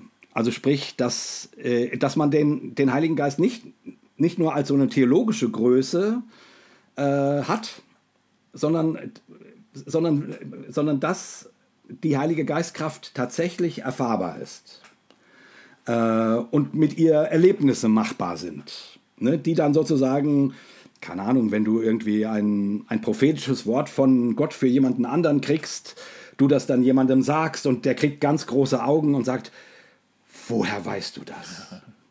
Das trifft mich ja im Mark meiner Person oder so. Und solche Erlebnisse werden dann auch immer wieder gerne geschildert oder dass äh, Heilungen passieren. Ähm, also eben das, was man eben auch bei Jesus so so liest. Also dass, dass so dass, dass Christ, also dass dein Glaube mit der Kraft Gottes in Berührung kommt. So, das ist, das steht dort sehr im Vordergrund. Und äh, da war ich die ersten 20 Jahre meines Christseins sehr aktiv oder nicht ganz 20 Jahre, aber so ähm, 17, 18 Jahre meines Christseins sehr aktiv drin und dann eben auch tatsächlich in einer, das habe ich ja schon oft erzählt, wissen unsere regelmäßigen Hörer, in, einer, in, einem, in, einem, in einem extremen Flügel der charismatischen Bewegung. Ähm, ja, und äh, da musste ich schon, ehrlich gesagt, da, da ist eine ganze Menge, als ich dann irgendwie, weil ein Stück, warum ich in so eine Dekonstruktionsphase kam, war ja genau der Punkt, dass ich dachte, das funktioniert bei mir nicht. Hier wird mir immer erzählt von, von, dem, von der Kraft des Heiligen Geistes, der die Toten auferweckt und Jesus Christus wieder lebendig gemacht hat. Wenn du, wenn du auf den Heiligen Geist und, und so, ne? Und, äh, und bei mir hat das halt nicht funktioniert. Oder ich habe diese Art von Erfahrung nicht gemacht. Und ich habe bei Gott gebettelt und auf den Knien gelegen. Also gut, ich, ich, ich kann in Zungen sprechen. So, aber, aber das ist ja äh, ähm, zumindest nicht das, was dort, also die, die, die, die Idee ist ja, dass wenn du ein Leben mit dem Heiligen Geist führst, dass du ein ganz erfülltes und machtvolles und kraftvolles christliches Leben führst. Und meine Erfahrung an dem Punkt war, äh, mein Leben ist kläglich und mein christliches Leben sowieso. Und diese Idee, dass hier der Heilige Geist über mich kommt und mein Leben explodieren lässt, habe ich oft für gebetet, wurde mir pausenlos gepredigt, habe ich aber tatsächlich, auch wenn ich sowas wie eine Geistestaufe erlebt habe, so wie mir das erzählt wurde, nie erlebt. So, und das war, äh, das war so ein Moment, wo, deswegen habe ich damit sehr gestruggelt. Ähm, inzwischen Inzwischen habe ich dazu eine, äh, eine ganz andere Theorie. Ähm, und zwar, mir ist dann irgendwann aufgefallen, dass es die Christen gibt, die, die den Heiligen Geist sehr im Äußeren verorten, durch sowas wie Kraftwirkungen, ja. Ne? Wunder, Zeichen, Heilungen, äh, der, der Geist kommt über dich und, und du fühlst dich Gott ganz nah. So, also, aber es ist dann immer die Arme nach außen, Gott komm in mich. Also es, im Grunde wird Gott im Außeren, also wird der Heilige Geist im Äußeren verortet. Und dann gibt es die Christen, äh, die veräußern, äh, die, die verorten den Heiligen Geist eher im Inneren. Mhm. Also äh, das ist dann eher die Ecke, an, die, an, an der ich mich dann wiedergefunden habe in Kontemplation, Schweigen, im, im, im, im die Gedanken äh, ruhen lassen und innerlich hören, was da so in einem vorgeht, was der Geist zu einem sagt, vielleicht, wenn er mal was sagt. Also auf jeden Fall eher als eine Innenerfahrung. Ne? In der charismatischen Welt hast du ganz oft die Betonung im Grunde auf Außenerfahrungen. Mhm. Und eine Zeit lang habe ich das gegeneinander ausgespielt. Und jetzt kam mir der verwegene Gedanke, äh, vielleicht muss man das gar nicht gegeneinander ausspielen, sondern vielleicht hat das mehr was mit den Persönlichkeiten ja. derjenigen zu tun, die über den Heiligen Geist sprechen. Mhm. Also sprich, die einen sind äh, extrovertierte Menschen, die, die, die suchen Gott im Außen oder denen fällt es leichter, Gott im Außen zu suchen und deswegen deswegen sprechen die auch eher vom Heiligen Geist als von einer Kraftwirkung, die über sie kommt und die sie weitergeben und die das Leben den, und die, die, die, die das Leben anderer Menschen äh, befähigt und bekräftigt und so. Und dann gibt es eher die introvertierten Menschen und ich bin eindeutig ein introvertierter Mensch, äh, die, die deren deren Hauptleben eher innerlich stattfindet. Also sozusagen nicht im Außen, sondern im Innen. Und deren Geisterfahrung ist dann eben äh, eher, äh, wie ich es gerade beschrieben habe, mit, mit Schweigen, mhm. mit Ruhe, mit Stille, also ne, die einen Pfingsten und die anderen Elia auf dem Berg Karmel. Mhm. Äh, ne, wo auf dem Berg Karmel der Prophet Elia, wo, wo das Erdbeben und das Feuer kommt und Gott war mhm. weder im Erdbeben noch im Feuer und dann kommt das leise Säuseln und da ist Gott. So. Ähm, also ich will nur sagen, so als zwei verschiedene Persönlichkeitsarten. Und ich würde sagen, äh, nicht, dass das den Menschen schon komplett erklärt, aber äh, es gibt nun mal eher introvertierte und eher ex extrovertierte Menschen. Und zumindest seitdem ich akzeptiert habe, dass ich ein Introvert bin und mir gestatte, Geisterfahrungen eher in der Stille zu suchen, im, in der Tiefe, in, in, in, dem, im, in der Versenkung, anstelle in Lobpreis Proklamationen oder so. Seitdem äh, finde ich dazu auch einen Draht. Mhm.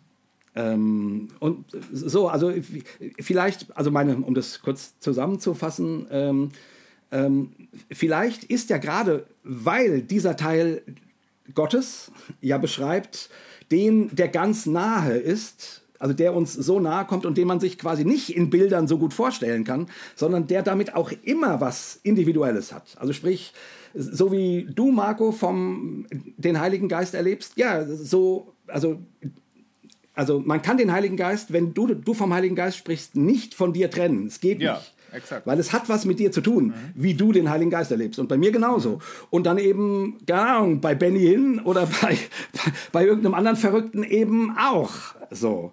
Ich will damit sagen, äh, vielleicht muss man das gar nicht en entscheiden. Ist er nun so oder so? Mhm sondern vielleicht hat das wirklich mehr mit den Persönlichkeiten zu tun, in denen der Heilige Geist sich entfaltet. Ja. Weißt du, wie ich meine? Ja, finde ich, äh, find ich recht plausibel, auch gerade mit dem extrovertiert und introvertiert, wie du das ähm, beschreibst.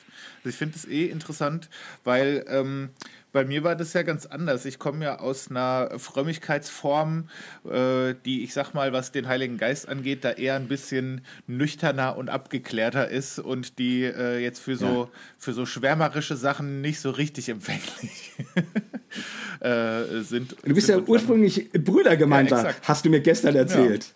Ja, ja das ist Hammer. Da ist. Ja, erzähl mal, wie, wie war das jetzt mit dem Heiligen Geist bei in deiner Tradition. Naja, ich fand das, ich fand das äh, eigentlich immer ganz interessant dann so im Nachhinein, weil ich dann irgendwann das natürlich äh, mitbekommen habe, dadurch, dass ich dann auch mal in anderen Gemeinden und anderen Gottesdiensten war und das da total wichtig war und dann äh, gab es da irgendwie ja äh, äh, Lobpreis und Leute sind aufgestanden und haben die Hände gehoben und haben komische in einer komischen Sprache geredet, äh, die kein Mensch versteht irgendwie. Und dann habe ich immer gedacht, ja, das ist ja doch interessant, dass Leute, die sich für so super Bibel bibeltreu halten, das so gar nicht vorkommen lassen. Ähm, bis mir aufgefallen Mhm. ist, das stimmt gar nicht. Das, da ist auch nur die Form anders. Ne? Also da ist dann zum Beispiel äh, der Heilige Geist erlebbar dadurch, dass es eben nicht vorher definiert ist, immer, wer wird wohl heute die Predigt halten? Ne? Oder wie wird überhaupt der Gottesdienst ablaufen? Ne? Also so äh, gibt Ja. da durchaus Gottesdienstformen, wo einfach alle dahin kommen und dann gucken wir mal, was wir so singen, was wir so lesen und was wir so sagen irgendwie.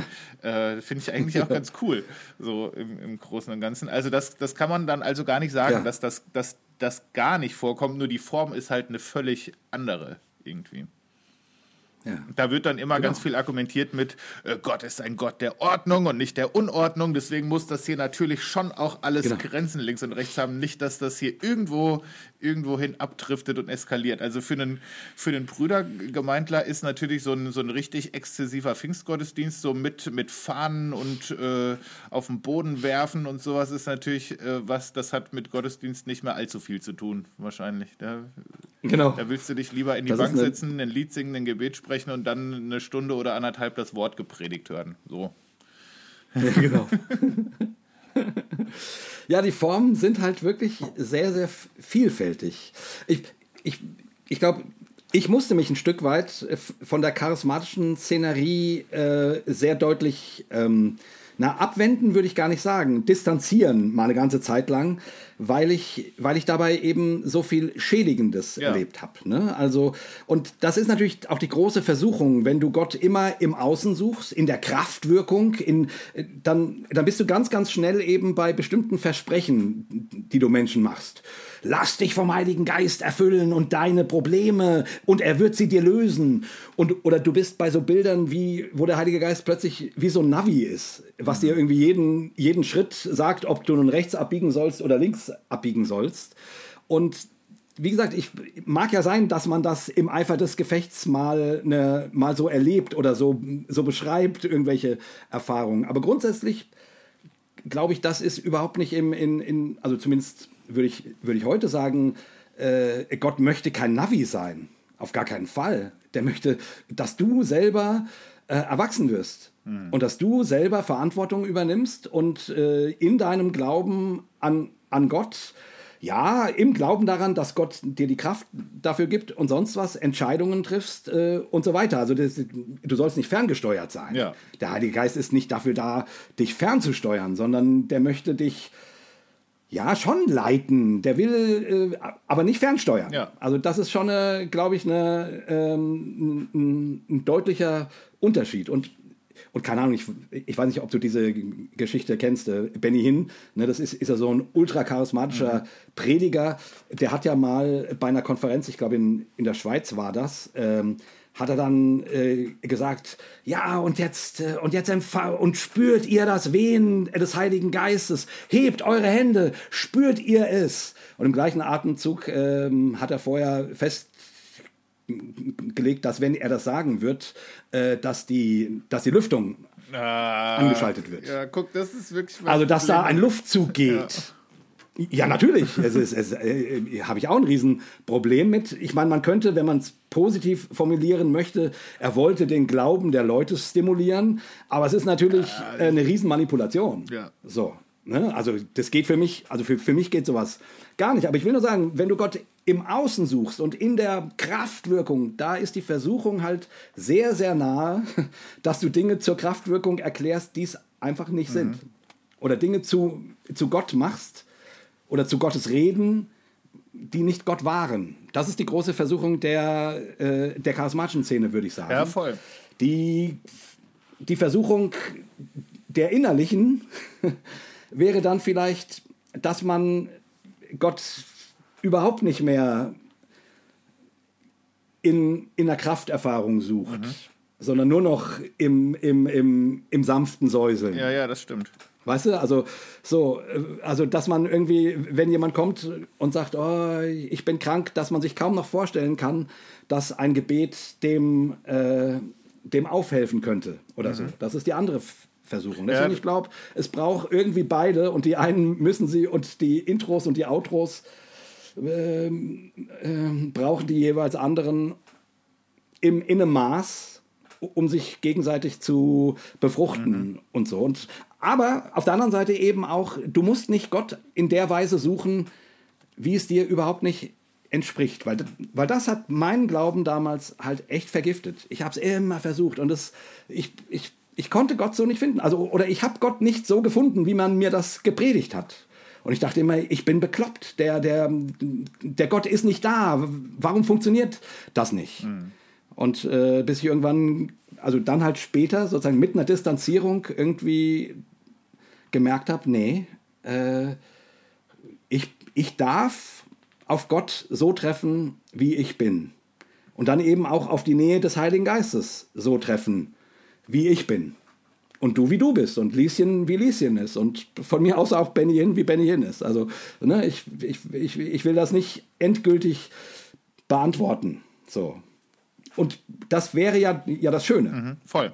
Ja, ich glaube, das ist auch echt ein guter Punkt, weil äh, das war für mich am Anfang als aus so einer, ich sag mal, eher nüchternen, äh, strengeren Frömmigkeit äh, und sehr strukturierten Frömmigkeit und sehr verkopften Frömmigkeit kommender Mensch erstmal total attraktiv ne, weil das ja auch ja. total emotional ist und weil da, da passiert mal was, ne? Und das spricht ja auch so ein genau. Bedürfnis genau. an wie, ja, also gerade wenn man so ein bisschen so zum Zweifeln und zum Hinterfragen neigt, dann kann man ja denken, geil, da gehe ich jetzt hin, weil da sieht man ja, dass es wirklich wahr ist und dass es wirklich stimmt. Das kann mir dann ja keiner sagen. Ne? Genau. Da, da, passieren ja Wunder und Gebetserhörungen und so die ganze Zeit links und rechts.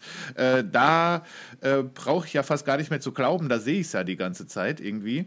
Und was mich da wirklich dann nach einer Weile äh, so rausgeworfen hat, äh, war halt auch, dass ich gemerkt habe, dass irgendwie funktioniert es bei allen anderen, nur bei mir nicht. Ne? Irgendwie, ich hatte da so, so einen, einen. Typen, mit dem ich da öfter irgendwie unterwegs war, der gesagt hat, ja, also das ist natürlich kein Problem, das hat bis jetzt immer geklappt, wenn ich für Leute bete, dann können die danach in Zungen reden und dann fangen die an zu heulen und dann geht es da richtig rund und der hat das tausendmal gemacht und ich habe immer so, pff, also da passiert halt nichts.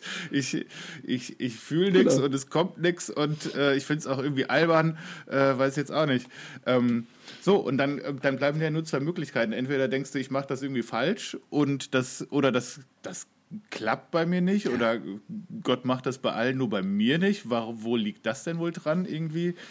Oder du sagst irgendwann, ja, vielleicht stimmt das so hundertprozentig doch alles nicht. Ne? Und das ist schon ein bisschen schade, weil dann genau das passiert, was du eben beschrieben hast, weil ich dann irgendwann denke, ja komm, dann lass auch mit, mit Heilungsgebet und mit dem ganzen Bums, lass das einfach alles sein, das klappt ja alles eh nicht. Ne? Irgendwie, dann machen wir halt jetzt ähm, wenn wir schon uns mit dem Heiligen Geist beschäftigen, machen wir ein bisschen Kontemplation und äh, sowas irgendwie. Genau. Und das ist es dann irgendwie. Das ist vo das, äh, voll. Das ist genau so, wie du gesagt hast. Ja. Ja, ich glaube halt tatsächlich, äh, man kommt in seiner Begegnung mit dem Heiligen Geist eben auch nicht aus seiner Persönlichkeit heraus. Also das, das, das lässt sich nicht losgelöst von uns beschreiben. Und das ist ja auch das Spannende sozusagen an, an diesem Teil im Apostolikum. Ne? Ähm, also ich meine, ich glaube an den Heiligen Geist, die heilige christliche Kirche, Gemeinschaft der Heiligen. Mhm. Also äh, äh, wenn man das nicht als einen, als einen vierten Abschnitt liest, ne, der mit die heilige christliche Kirche beginnt, sondern sozusagen wenn das das Fleisch des Heiligen Geistes mhm. ist, also ne, das, was sozusagen jetzt im Grunde diesen Einsatz, ich glaube, an den Heiligen Geist bebildern soll, also ausdrücken soll, was das bedeutet, ja, dann, dann bitte, also der Schöpfer, die Natur, die Welt und so. Vater, so, Jesus, dieser konkrete Mensch, so, und der Heilige Geist mit, im, hat was mit der heiligen christlichen Kirche zu tun mit der Gemeinschaft der Heiligen, mit Vergebung der Sünden, mit der Auferstehung der Toten und dem ewigen Leben und so. Also sprich, äh, das hat halt mit dir und mit mir, mit uns mhm. was zu tun. Und lässt sich nicht anders bebildern. Also, und, und vielleicht, deswegen gefällt mir das inzwischen eigentlich, dass das, also, dass die Heilige Geistkraft, der Heilige Geist nicht näher beschrieben ist, außer durch die Kirche. Ja, Das finde ich eigentlich einen total tollen Gedanken. Ich weiß gar nicht, ob ich den vorher äh, so überhaupt schon mal gedacht habe. Ich glaube, du hast das gesagt bei dem ersten Talk äh, zum Apostolikum und dann habe ich gedacht, ja. stimmt, das ist für mich total plausibel, dass das so eine Dreiteilung hat und dass alles, was nach dem Komma, nach dem Heiligen Geist kommt, eigentlich die Auswirkungen und die Wirkungen von, dem, von der Heiligen Geisteskraft äh, sind. Und das wäre ja irgendwie wieder toll, wenn man denkt, ja, man, man kann den schwer beschreiben, so als Konzept, auch als Person, aber man kann sich angucken, wie das in der Praxis aussieht, nämlich wenn man sich die Kirche anguckt, wenn man sich die Gemeinschaften anguckt. Das ist ein total schönes Bild und gleichzeitig auch ganz schön, weiß ich nicht, auch ganz schön beschämend wieder auf der anderen Seite. Ne? Irgendwie, wenn man so denkt, ui, wenn das jetzt so das ist, woran man es erkennt, Boah, weiß jetzt auch nicht so genau, ob das so die mhm. beste Werbung ist für das, für das Konzept. Für die göttliche Ruach. Äh, ja, das ist, äh, aber das ist ja sozusagen, wäre ja, also kritisch, äh, kritisch gesehen ist der Gedanke genau richtig, wie du ihn sagst. Ja, oh, naja, also ist ja jetzt nicht so dolle, was man da so zu sehen kriegt. Ähm, aber man könnte es ja auch, auch positiv deuten. Ähm, ne? Ich meine, die, ähm, die Kirche, also ich, ich, ich meine, man könnte jetzt die Vorstellung haben, dass sozusagen, äh, dass es hier eine, eine Hammerkirche gibt, die, die alle Dinge richtig macht, die alle Dinge richtig glaubt, die von einer Kraft zur nächsten geht und die immer die weisesten äh, Gedanken zu allen Themen auf der ganzen Welt auf den Lippen trägt. So, wo man sagen würde, oh, da sieht man jetzt aber wirklich mhm. die heilige Ruach am Werke. So. Oder, und diese Kirche gibt es ja nicht, oder die tut manchmal nur so, als ob sie da ist und dann zehn Jahre später, wenn die ganzen Skandale aufpoppen, ähm, merkt man, oh, oh äh, so weise waren die gar nicht oder äh, das sind ja auch Halunken, so. Ähm, ähm, und deswegen, oder man könnte sagen, naja, äh, die heilige christliche Kirche, also was ist mit heilig gemeint? Ich würde nicht sagen, die, die perfekte christliche Kirche meint das, sondern die im Glauben an Gott geheiligte ja. Kirche. Aber das sind ja Sünder. Voll. Alles, ne? wir sind alles Sünder und, und äh, das Glaubensbekenntnis lädt uns ein, dass, also auch wenn es hier so klingt, als ob die Kirche nun dieses perfekte Ding sei, aber wir wissen, dass sie es nicht ist. Ja, ich finde verdammt normal. Also das ja das auch wieder anders gesagt. Ne? Also du hast ja so, das fällt mir gerade auf, wo du da sagst, Stimmt. Gemeinschaft der Heiligen. Oh, Vergebung der Sünden. Ah, Aha. wofür, wofür ja, genau. braucht man das, wenn das doch alles Heilige sind, ne? Irgendwie. Das ist doch eigentlich genau. schon wieder toll. Auch. Genau. Ja, ja, genau. Und die, der Gedanke wäre, dass, also so mies die Kirche auch ist, sie ist nicht ohne die Heilige Geistkraft. Mhm. Also das wäre sozusagen, also, also nicht wir sehen an der, an, an der Perfektheit der Kirche erkennen wir den Heiligen Geist, sondern wir erkennen, dass es Gott ist, daran, dass Gott dass die Heilige Geistkraft auch mit den beklopptesten Christen ist, die man sich überhaupt noch vorstellen kann. Ja, das ist wirklich auch das jetzt so ein, ein, schöner und auch ein schwieriger Gedanke, ne? weil es macht ja viel mehr Spaß, sich vorzustellen, ja. dass die Heilige Geistkraft bei einem selbst ist und äh, bei Leuten, die man doof findet, nicht. Und nicht bei den anderen. genau. Aber das wäre das wär mein, meine Antwort auf das schon kluge Argument. Äh, naja, wenn die Heilige Geistkraft sich in der Kirche ausdrückt, dann kann es mit der ja nicht allzu weit her sein. so, so, und ich würde halt sagen, nee, mit den Menschen ist es nicht allzu weit her. Äh, äh, die, die Heilige Geistkraft äh, tut, was sie kann. Ja. und die haut nicht ab. Das wäre mein Glaube. Die, die verschwindet nicht mhm. einfach, wenn die Skandale hochpoppen. Ja. Sondern bleibt. Und da würde ich ja auch sagen, das ist ja schon auch die Kraftquelle, dass man trotz dem ganzen Wahnsinn manchmal trotzdem sich von diesem ganzen Ding nicht beirren lässt, sondern irgendwie trotzdem dran festhält, dass das eine, eine Kraft ist, die ähm, in der Lage ist, positive Veränderungen herbeizuführen und die ja.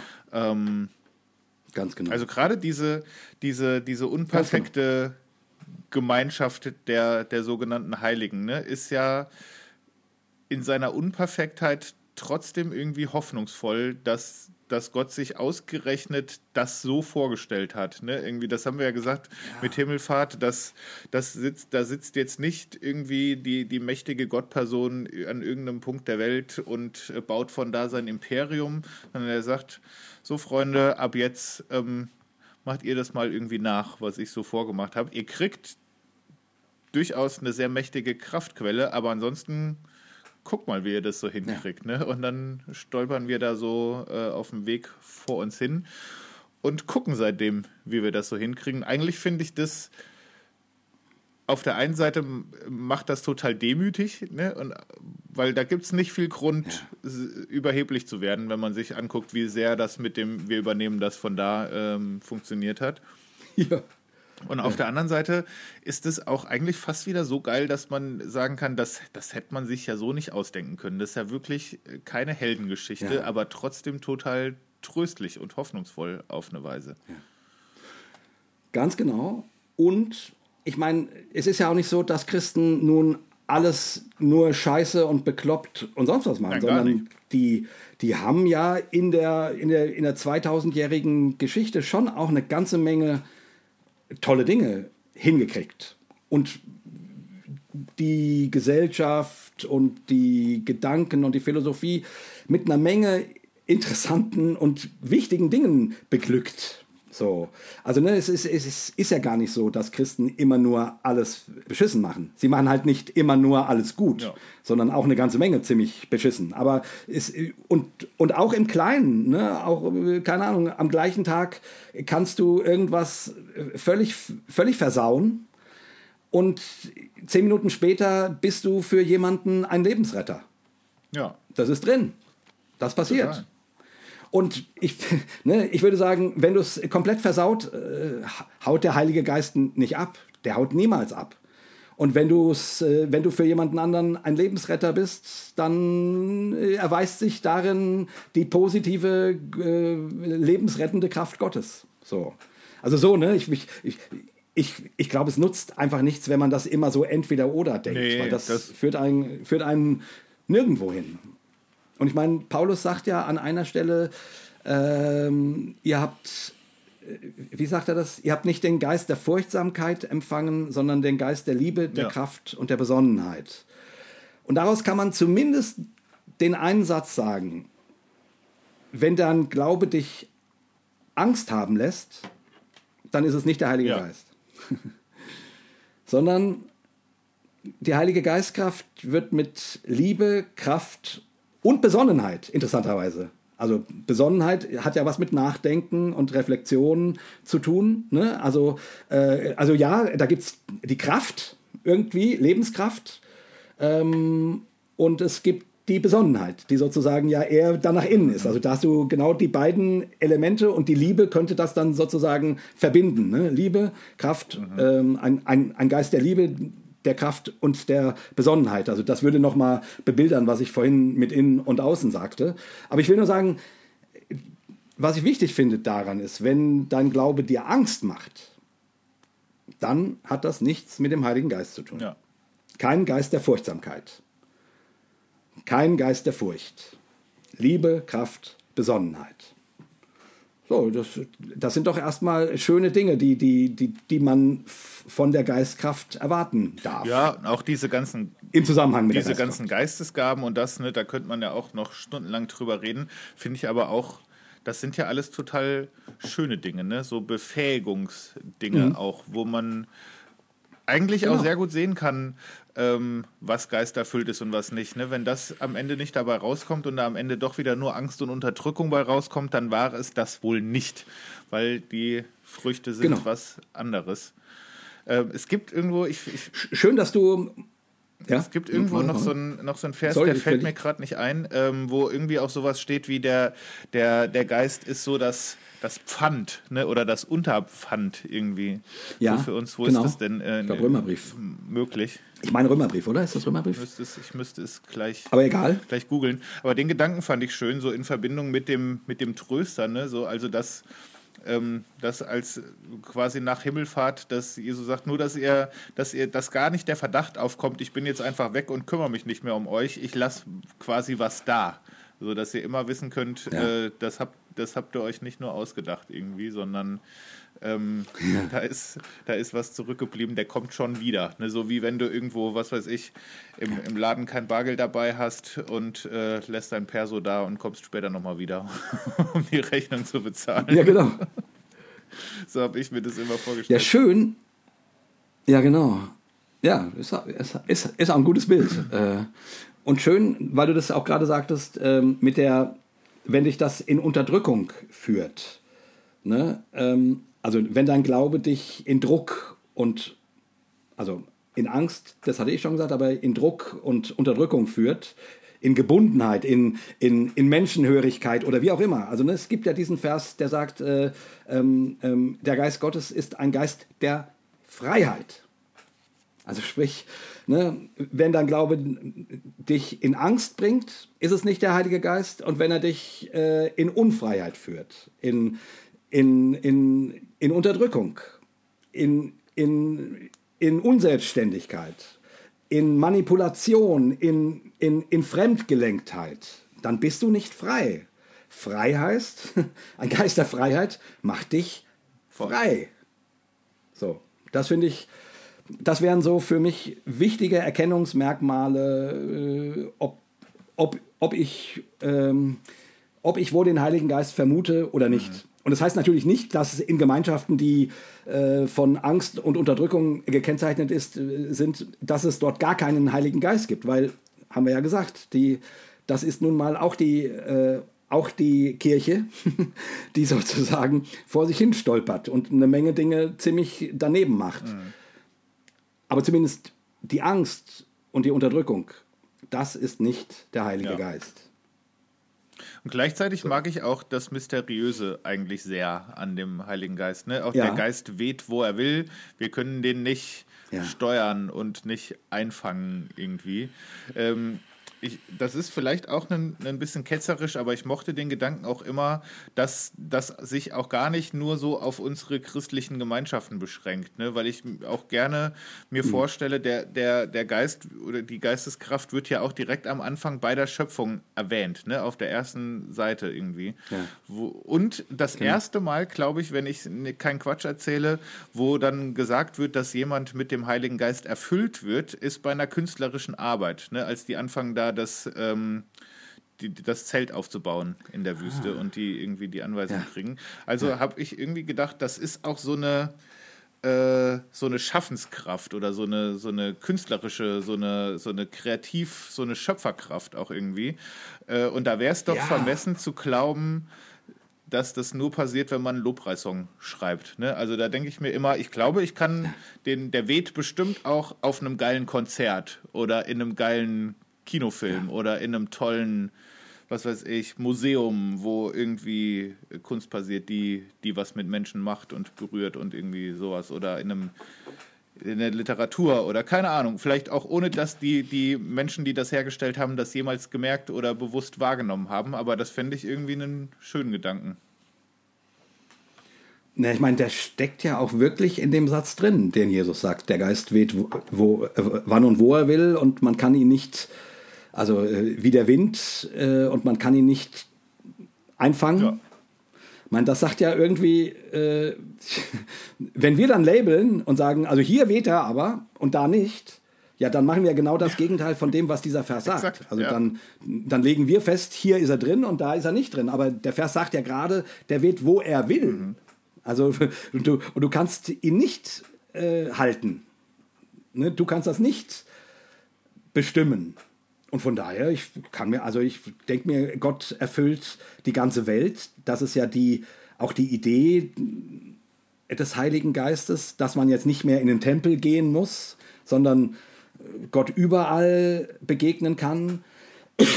so. Und dann würde ich sagen, ja, das ist dann, ist ja völliger Quatsch, sich vorzustellen, dass wenn jemand eine intensive Gotteserfahrung macht, und die ist von mir aus eben nicht christlich gelabelt, ja, wie, was soll das denn sonst sein? Ja. Also ich meine, äh, die, die Frage ist ja auch an der Stelle immer, ist man nun Monotheist oder nicht? Ja, exakt. Gibt es da noch einen Nebengott oder nicht? Gibt es da, noch da noch andere Götter, mit denen man diese Erfahrung machen kann? Gut, jetzt sagen die Konservativen, nein, aber Dämonen. und, dann, und dann würde ich halt immer sagen, ja gut, dann was ist die Frucht? Ja, exakt, so, exakt. Könnte man genau fragen. Das, ja. Was ist die Frucht dieser Erfahrung? Und wenn da äh, Liebe und Freiheit und ähm, Besonnenheit und das Gegenteil von Angst äh, dabei entsteht, ja, wer soll das denn ja. sein? Also es, es, es gibt doch keinen anderen Gott. Und, es, äh, und sollen das die Dämonen können oder was? Also man, ich glaube ja eh nicht an Dämonen, aber äh, weißt du, nee, was ich meine? Das denke ne? ich also, mir auch immer. Wie äh, schräg soll das denn sein? Das, da da gibt es dann auf einmal irgendwas, irgendwas Böses, was aber dasselbe Positive äh, äh, auswirkt wie, wie der Heilige Geist. Das macht doch keinen Sinn. Also, das, nee. Ja. Das äh, erschließt sich mir nicht. Aber das wollte ich nur noch mal stark machen, weil das ja so ein bisschen ja, äh, vielleicht verloren geht, wenn man dann ähm, äh, über Kirche und Gemeinschaft der Heiligen redet, weil das ja doch wieder so nach einem geschlossenen Kreis auch so ein bisschen klingt. Ne? Und ich würde sagen, Stimmt. wenn man sagt, der Geist weht, wo er will, dann weht er da ganz sicher, aber halt, wo er will. Ne? Der will bestimmt auch noch mehr als nur da. Und und das macht ja auch wieder die, die Klammer zu, äh, zu oben. Ne? Äh, ich glaube, ich, ich glaube ähm, an, an, an Gott den Vater, den, den Schöpfer von Himmel mhm. und Erde und an den Heiligen Geist. Ja, wo ist der denn? Ist der nur, wenn man Lobpreislieder singt? Oder ist das nicht die, also klar, es wird dann auf die Kirche bezogen, ja, äh, reden wir jetzt auch noch ein bisschen drüber, glaube ich. Aber wenn du das mit oben zusammenbringst, ja, dann, also dann, dann, dann ist doch klar, dass der, also ähm, dieser Geist erfüllt diese Schöpfung. Ja. Was denn sonst? Ne? Also so, also das gehört zusammen. Also deswegen, ich finde das gut, dass du das stark machst, weil das Apostolikum es an dieser Stelle nicht stark macht, sondern eben auf die äh, heilige christliche Kirche und die Gemeinschaft der Heiligen und so weiter bezieht. Ähm, aber ich finde den Gedanken wichtig, weil man sonst Gott wieder, wieder einsperrt. Und ich finde, wenn man was mit dem Heiligen Geist nicht machen kann, dann mit der Heiligen Geistkraft, dann ist das äh, sie einsperren. Das geht nicht. Ähm, das ist nicht möglich. Aber was ich schon wirklich ja. toll finde an dem Gedanken äh, nochmal ist, dass eigentlich ab Pfingsten klar ist, ich muss Gott nicht mehr suchen die ganze Zeit. Ne? Ich muss mir den nicht mehr als fernes Gegenüber vorstellen, ja. sondern ähm, Gott ist Super. jetzt also irgendwie auf eine ganz merkwürdige Art und Weise irgendwie in mir und Teil von mir irgendwie. Äh, und ich glaube, das haben wir bestimmt schon sehr oft gesagt und gedacht, aber geglaubt nicht so richtig. Ne? Also wenn ich, auch wenn ich bete, oder sowas, stelle ich mir Gott trotzdem irgendwie als so ein recht weit entferntes Gegenüber vor. Und eigentlich stimmt es ja nicht, wenn man das ja. ernst nimmt mit, dem, mit Pfingsten und mit dem Heiligen Geist.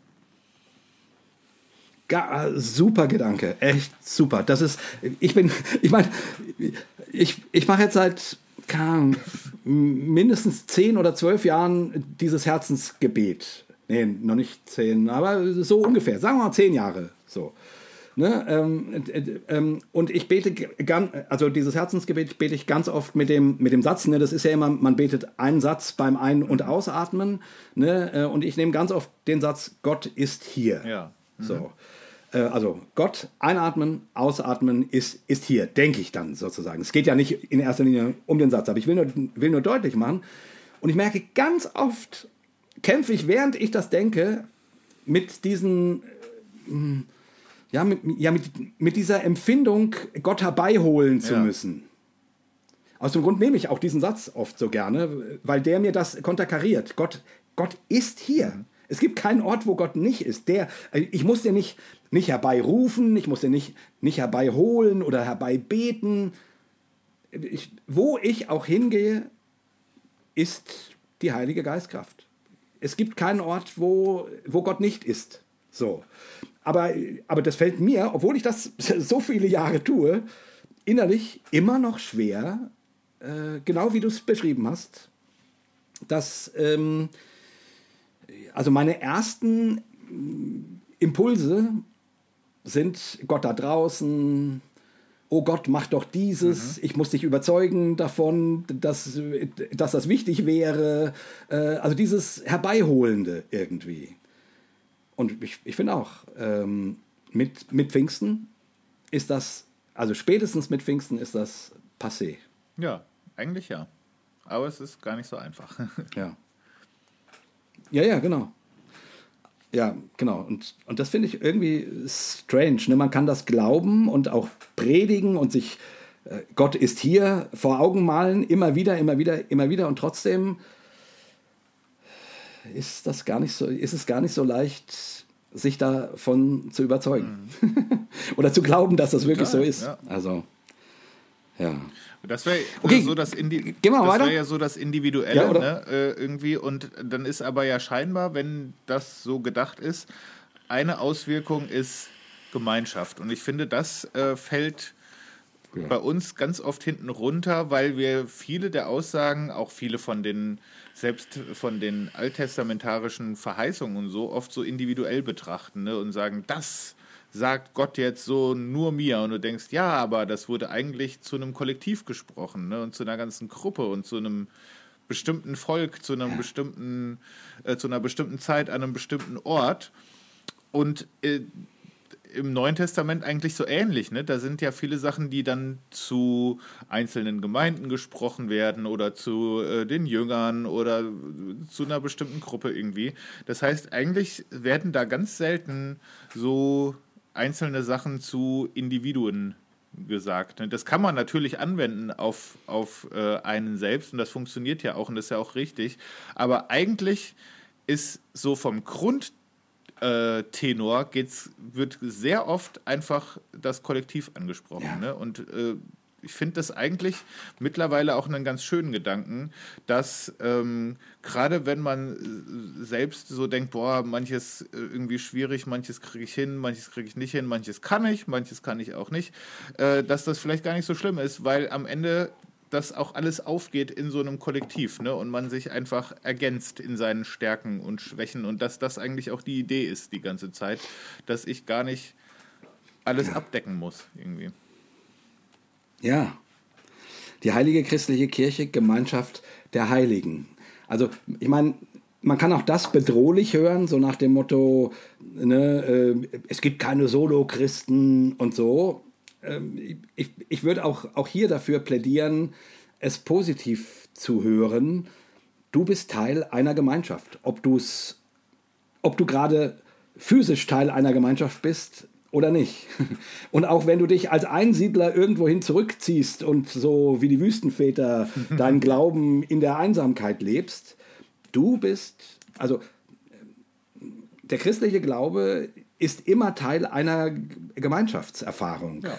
Selbst wenn sie nicht physisch wahrgenommen ist. Du bist Teil einer weltweiten Gemeinschaft der Gläubigen. So, und, ähm, und das, und das finde ich eigentlich auch schön, dass das Glaubensbekenntnis das so ja das so stark macht. Ähm, wir neigen heute, wie du das ja auch gesagt hast, äh, in, gerade in Europa so dazu, das alles so zu individualisieren. Ähm, und auch das hat sein, seine Berechtigung. Ne? Ja, äh, es gibt die, die Momente, wo man, wo man sich, sich abgrenzen muss und wo man sagen muss, nee, ich, ich, ich kann gerade mit dieser Gemeinschaft nichts anfangen. Das sind blöde Wichser. Ja. Ich, sorry, nee, so, ist auch wichtig oder wo man von mir aus ähm, das individuelle Reden des Heiligen Geistes hört, weil das für einen wirklich wichtig ist. Und keine Ahnung, ich weiß, äh, ich habe jetzt gestern ein tolles Interview mit, äh, mit Bono gelesen zu seinem Buch Surrender, wo er nochmal beschreibt, wie das war, als äh, die, die kam ja aus so einer ganz frommen ähm, Gemeinschaft und irgendwann hat diese Gemeinschaft äh, der ganzen Band gesagt, wir haben den Eindruck, das, was ihr tut, ist nicht von Gott. Also, also sprich, Gott möchte, dass ihr das aufhört. Ziemlich am Anfang, als die ähm, an, angefangen hat, Musik zu machen. Ähm, als sie angefangen haben, Musik zu machen. Und die hätten es fast gemacht. Die waren quasi auf dem Weg. Die haben schon mit ihrem Manager gesprochen und gesagt, du, Gott hat uns gesagt, wir sollen äh, die Band auflösen. Krass. So. Und dann hat er und dann hat der Manager gesagt, ja, möchte Gott, dass ihr das Gesetz brecht. Und die, hä, wieso das Gesetz bricht? Ja, ich habe hier Verträge äh, über, über ein paar Touren. Ähm, möchte Gott, dass ihr das Gesetz brecht? Und dann haben die gesagt, hm, ja, dann, äh, nee, ja, nee, das will er wahrscheinlich nicht. Äh, na gut, dann machen wir, äh, äh dann machen wir erstmal weiter. So. und, haben, und haben sich quasi dann, und man, äh, er sagt das da nicht so explizit, aber man, man kann dann darin sozusagen hören, dass irgendwann der Punkt kam, wo sie was anderes mhm. gehört haben als ihre Gemeinschaft. Ja. Und wo ihnen der Geist Gottes, die Heilige Geistkraft gesagt hat, äh, nein, nein, macht weiter. So, oder wie auch immer. Ähm, und, und ich meine, und es gibt die Punkte, wo du deinem Pastor äh, sagen musst, nein, sorry, mir sagt Gott was anderes. Und das ist auch völlig Voll. okay. Also, ne, ich, also, diesen, diesen, also diesen individuellen Punkt, der, den gibt Natürlich. es und der ist Unbedingt. wichtig. Der ist super weil, wichtig. Weil sonst, weil sonst, weil sonst wird man wieder ferngesteuert. So ein Geist der Freiheit. Aber trotzdem selbst wenn du deinem Pastor Nein sagst, ist er immer noch Teil der Gemeinschaft der Heiligen. Punkt. Selbst, selbst das größte Arschloch äh, ist unter Umständen Gemeinschaft der Heiligen. Also die, die, ne, ich will damit sagen, wie, ähm, als Christ bist du immer Teil dieser großen Geschichte, einer, einer, einer, einer gemeinschaftlichen Geschichte, einer kollektiven Geschichte. Ähm, und das kann man auch nicht komplett auflösen, finde ich. Oder, oder so entweder-oder-mäßig gegeneinander ausspielen, sondern das Individuelle und das Kollektive gehört da zusammen. Also hier wird jetzt das Kollektive betont, hat bestimmt auch seinen mhm. Zweck, mal kritisch angemerkt, ne? dass das Apostolikum äh, hier, also zwar, aber auch das könnte man ja sagen, ich glaube an den Heiligen Geist, da ist das Individuum und dann wird aber gleich sozusagen, also deuten wir es mal netter, ähm, nicht so kritisch, wie ich es gerade angefangen habe zu denken, sondern netter, ja, aber das ist eingebunden in die Gemeinschaft mit all den anderen. Das gehört zusammen. Das Ich und das Wir. Ja, würde ich sagen. Aber ich finde es auch eigentlich witzig zu sagen, also wenn man jetzt den ersten Teil weglassen würde, ich glaube an Gemeinschaft der Heiligen. Das ist ja nun mal was, mhm. wo ich im Grunde erstmal nicht dran glauben muss. Ne? Also das erlebe ich ja oder erlebe es eben nicht. Das kann ich ja anfassen und erleben und bin da drin. Das Einzige, was man da dran glauben muss, ist wahrscheinlich, dass das die Gemeinschaft der Heiligen ist. Und wenn man diese ganzen äh, Witzbolde da sieht, denkt, ja gut, äh, es fühlt sich manchmal auch nicht so richtig heilig an. Das ist wahrscheinlich das, was man glauben muss. Aber das finde ich äh, eigentlich ja wirklich total schön und da ist es doch wieder poetischer, als ich es manchmal, äh, als ich es manchmal behauptet habe, weil das ist mir wirklich gerade nochmal aufgefallen. Dieses Gemeinschaft der Heiligen und danach kommt Vergebung der Sünden, das finde ich fantastisch, mhm. äh, weil man da irgendwie ja. sagt, ja, es ist beides. Ne? Also so, es sind Heilige und Sünder, die Vergebung nötig haben. Gleichermaßen und gleichzeitig. Ja. Ne? Irgendwie, das ist, äh, das, genau. das ist nicht nur das eine und es ist auch nicht nur das andere. Es ist so ein äh, so eine, so eine komische Parallelität von zwei Sachen, die sich eigentlich ausschließen, die aber äh, in, in dieser Gemeinschaft irgendwie identitätsstiftend sind. Das sind völlig abgefuckte Leute ja. teilweise, die aber jetzt auf, auf, auf wundersame Weise Heilige geworden sind und die Vergebung für allen möglichen Quatsch irgendwie erfahren haben. Und äh, im besten Fall auch befähigt sind, wieder deswegen anderen zu vergeben. Irgendwie. Das ist ja die Idee wahrscheinlich. Und beides ist nicht zu trennen von der Heiligen Geistkraft. Exakt, ja. Das ist die Auswirkung von der Heiligen das Geist. Ist, weißt du, man könnte sagen, ja, äh, wenn, die, wenn die heilige christliche Kirche und die Gemeinschaft der Heiligen richtig heilig ist, dann ist der Heilige Geist da und dann, und dann sündigen die und brauchen Vergebung der Sünden, dann ist der Heilige Geist da. Aber ich würde sagen, dadurch, dass das so in dieser Parallelität beschrieben ist, ne, wo es, wo es, also das geht ja, das greift ja ineinander ja. quasi und wird eben mit diesem, mit diesem, mit diesem ersten Satz verbunden. Ja, das ist, man braucht sich überhaupt keinen, keinen Kopf machen. das alles hat was mit der Heiligen Geistkraft zu tun. Die ist nicht, äh, die ist nicht mal da und ja. mal nicht.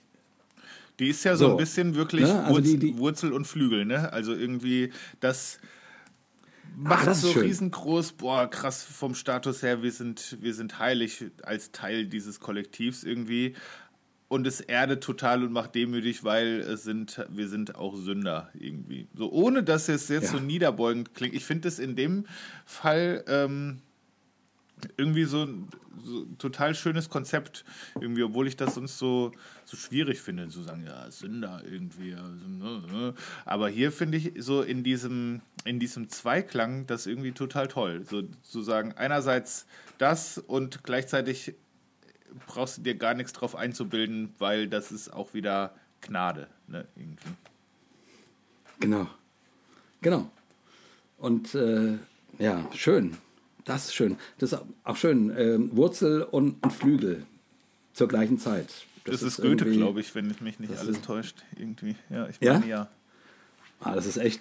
Das ist, also ich, ich, ich hätte es jetzt auch dir gerne ja, abgenommen. Ich, aber dann, ich mir äh, auch, aber da kann ich leider mich nicht mitschmücken.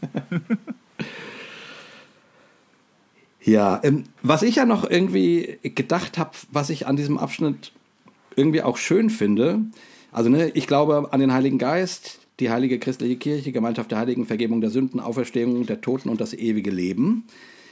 Ähm, irgendwie geht es, also manchmal ist man, ist man ja versucht, das Glaubensbekenntnis als das zu nehmen, was einem sagt, was man glauben soll. So, äh, Gott den Vater, den Schöpfer, Jesus geboren von der Jungfrau Maria, gelitten und bla bla bla bla bla bla bla. Und ich finde, in diesem, in diesem Abschnitt liegt die Betonung eher auf dem Wie. Also nicht, was sollst du glauben?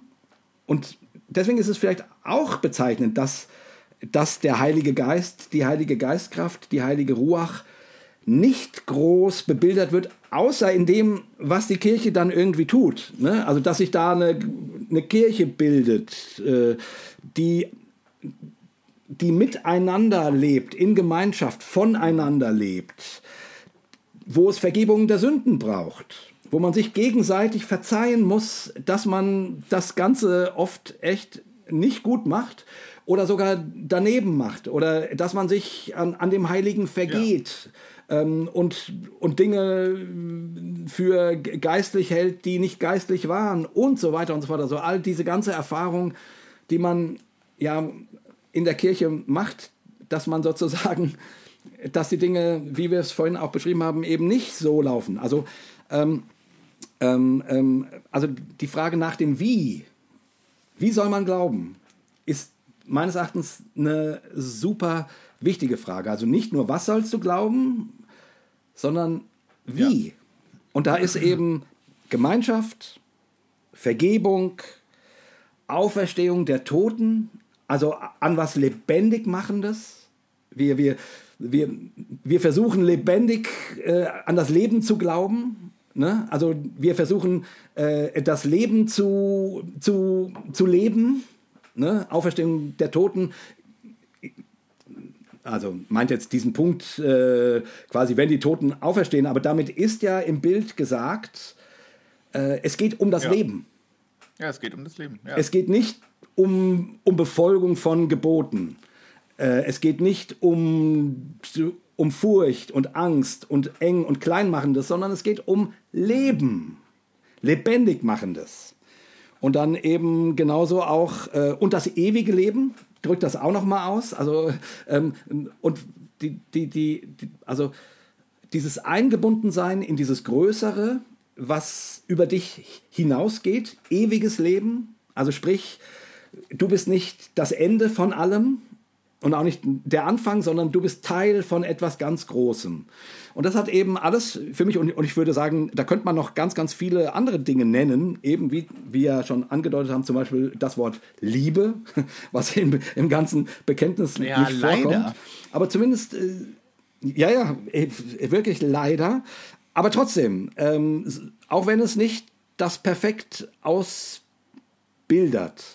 drückt für mich dieser Abschnitt, wo es um den Heiligen Geist geht, eher die Frage aus, wie wir glauben sollen und nicht, ja. was wir glauben sollen. Also, dass es um Gemeinschaft geht, um Vergebung, sich einander zuneigen, auch wenn wir uns verletzen. Und auch um Hoffnung am Ende des Tages. Und um ne? Leben. Ja. Genau. Und um Hoffnung. Und um, und um, um das Große, das Ganze. So. Und das finde ich irgendwie wichtig, weil man sozusagen so schnell äh, ach, der Versuchung erliegt, zu denken, es geht darum, was zu glauben. Und ich glaube, dass wie du glaubst, ist mindestens genauso wichtig, wenn nicht sogar wichtiger. Weißt du, was also, also, also was wäre für mich so digital? Einsen und Nullen. Das oder das? Und, und wie ist für mich eher wie ein, eher analog, also wie eine Welle. Ja. Da ist eine Verbindung da. Das ist quasi nicht geteilt. Das kannst du nicht so trennscharf machen sondern es, da geht es um, um, um, um, um was Lebendiges, um was, um einen, um einen Lebensweg. Ich, ähm, du guckst mich so ein bisschen. Nee, gar nicht. Ich habe äh, hab einen total äh, einen, einen Gedanken, wo ich äh, gerade dachte, dass das, das passt schon. Das ist alles so so verzahnt, weil gerade dieses Auferstehung der Toten, da wird es ja wieder irgendwie sehr abstrakt, ne?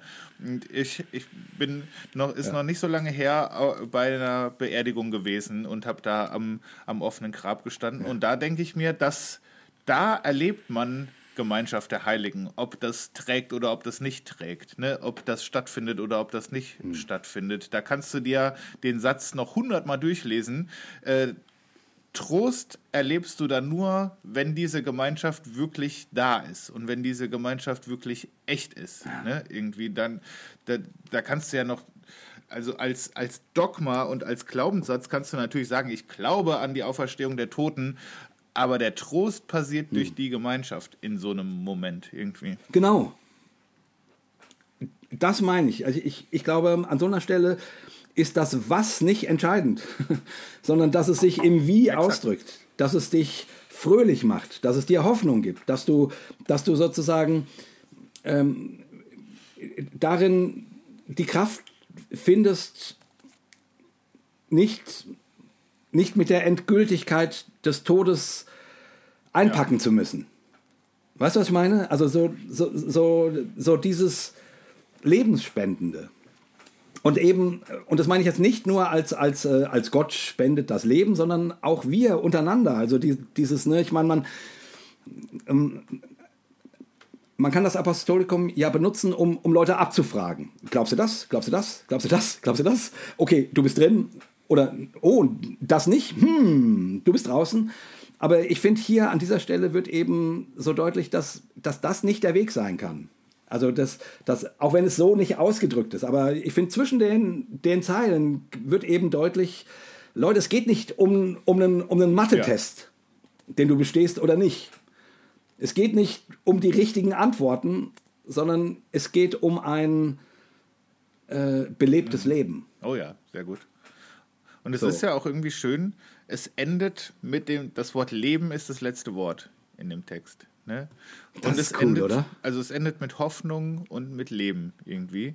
Und ich habe so ein bisschen das Gefühl, als ob das sagen will am Ende, ey, diese ganzen Sachen, die wir am Anfang gesagt haben, der Vater und der Schöpfer und, und Jesus Christus und das alles, ähm, das wird durch den Heiligen Geist irgendwie äh, zur Kraftquelle, dass das am Ende Hoffnung und Leben bringt. Das wäre zumindest die Idee dabei. Wenn es das tut, dann ist ja. es das, was es tun sollte, irgendwie. Das, da macht es doch irgendwie vom ja, Faden wieder alles Sinn.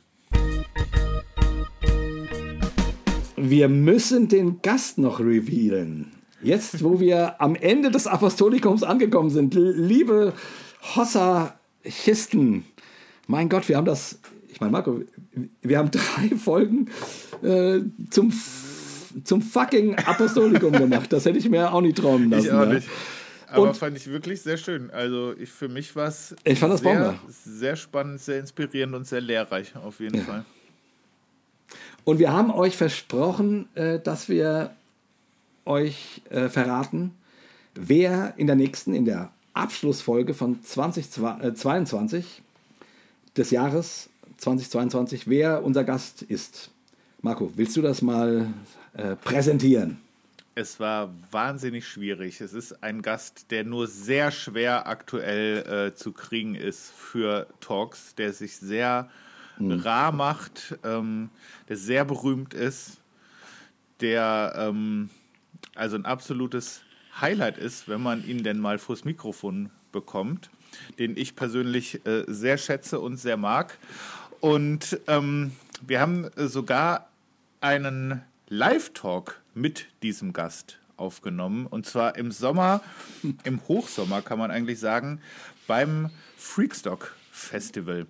So ist das, es. Das heißt, es ist eigentlich auch ein totaler Hossa-Move, äh, als Weihnachtsfolge einen Talk rauszuhauen, den wir irgendwie bei gefühlt 40 Grad im Schatten aufgenommen haben. Gut, Spaß beiseite. Wir ähm, werden euch in zwei Wochen einen äh, Talk präsentieren, den wir zusammen mit unserem lieben Freund Gofi Müller aufgenommen haben. Während des yeah! Freakstock Festivals. Ein Live-Talk mit Publikum und mit Fragen und dem ganzen Bums. Das wird unsere große äh, Jahresendfolge. Und es war richtig geil, es hat richtig Bock gemacht. Das war ein ganz fantastischer Talk. Im Grunde war das mein eigentlicher erster Antritts-Hossa-Talk. Ähm, genau. Ich habe den, äh, hab den selber außer in der Live-Situation auch noch gar nicht gehört. Das wird äh, auch interessant, sich den nochmal anzuhören. Aber es wird ganz fantastisch. Und es war, und es war im Grunde also ich meine, ähm, wir hatten vorher schon unsere Gofis vierstündige Abschiedsfolge aufgenommen. Von daher ist, und äh, wenn ich mich recht entsinne, ähm, ähm, sagen wir ihn auch als Gast an. Ja, ja, genau. Gofi ist da offiziell nur Gast. Das war unser Ding. Genau. Äh, ja. Er ist Gast, aber es war quasi seine letzte Amtshandlung, könnte man so sagen. Und äh, wir haben jetzt ex extra gedacht, wir warten mal ein bisschen, bis wir diesen äh, Talk dann bringen werden und ähm, hatten gedacht, als Weihnachtsgeschenk an all die äh, treuen HossarchistInnen ähm, und Gofi-Freunde, das freut euch doch bestimmt, oder? Hoffentlich. Also ich habe nicht mehr so, genau. ich, ich, weiß gar nicht mehr so viel ähm, im Detail, worüber wir geredet haben. Das muss ich mir selber nochmal angucken. Das Einzige, was ich noch weiß, ist, dass ich während des Talks so viel Bier getrunken habe, dass ich mittendrin aufstehen musste und kurz die Bühne verlassen musste. und dann ja, irgendwann später wiederkam.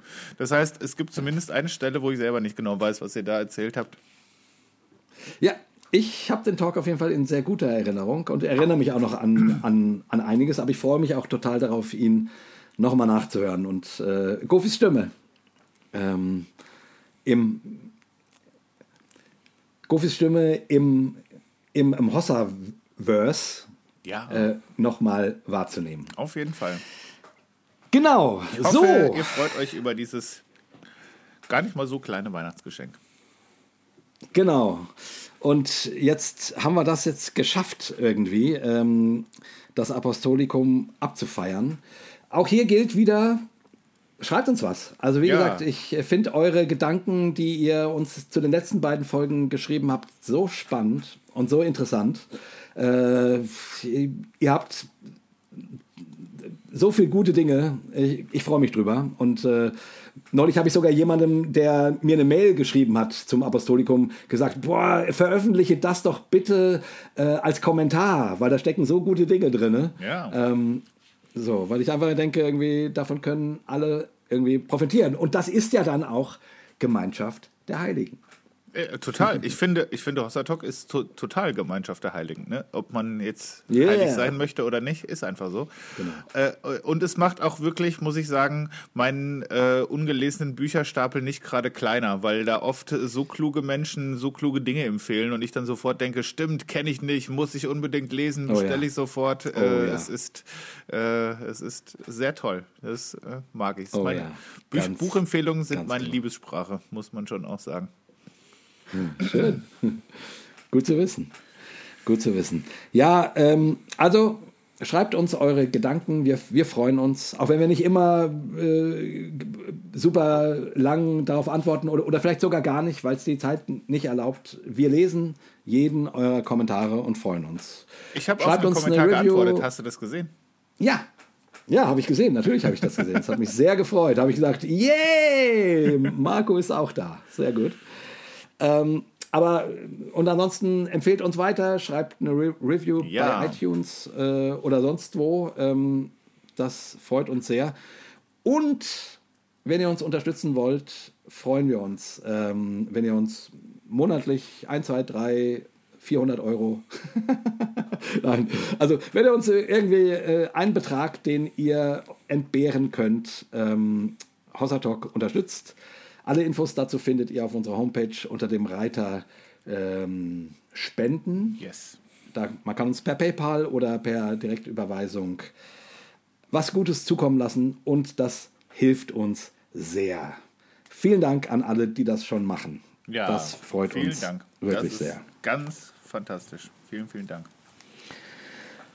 Und jetzt verabschieden wir uns. Ja, in diesem Sinne In- würde ich sagen. In äh, der Kraft des Heiligen Geistes, würde ich genau. sagen. Und mit, äh, ge- gemeinsam mit der ganzen äh, Gemeinschaft der Heiligen äh, verabschieden wir uns mit einem dreifachen Hossa! Hossa! Hossa! Hossa!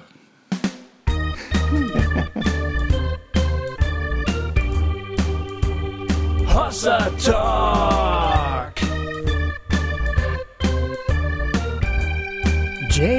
Marco erklären die Welt.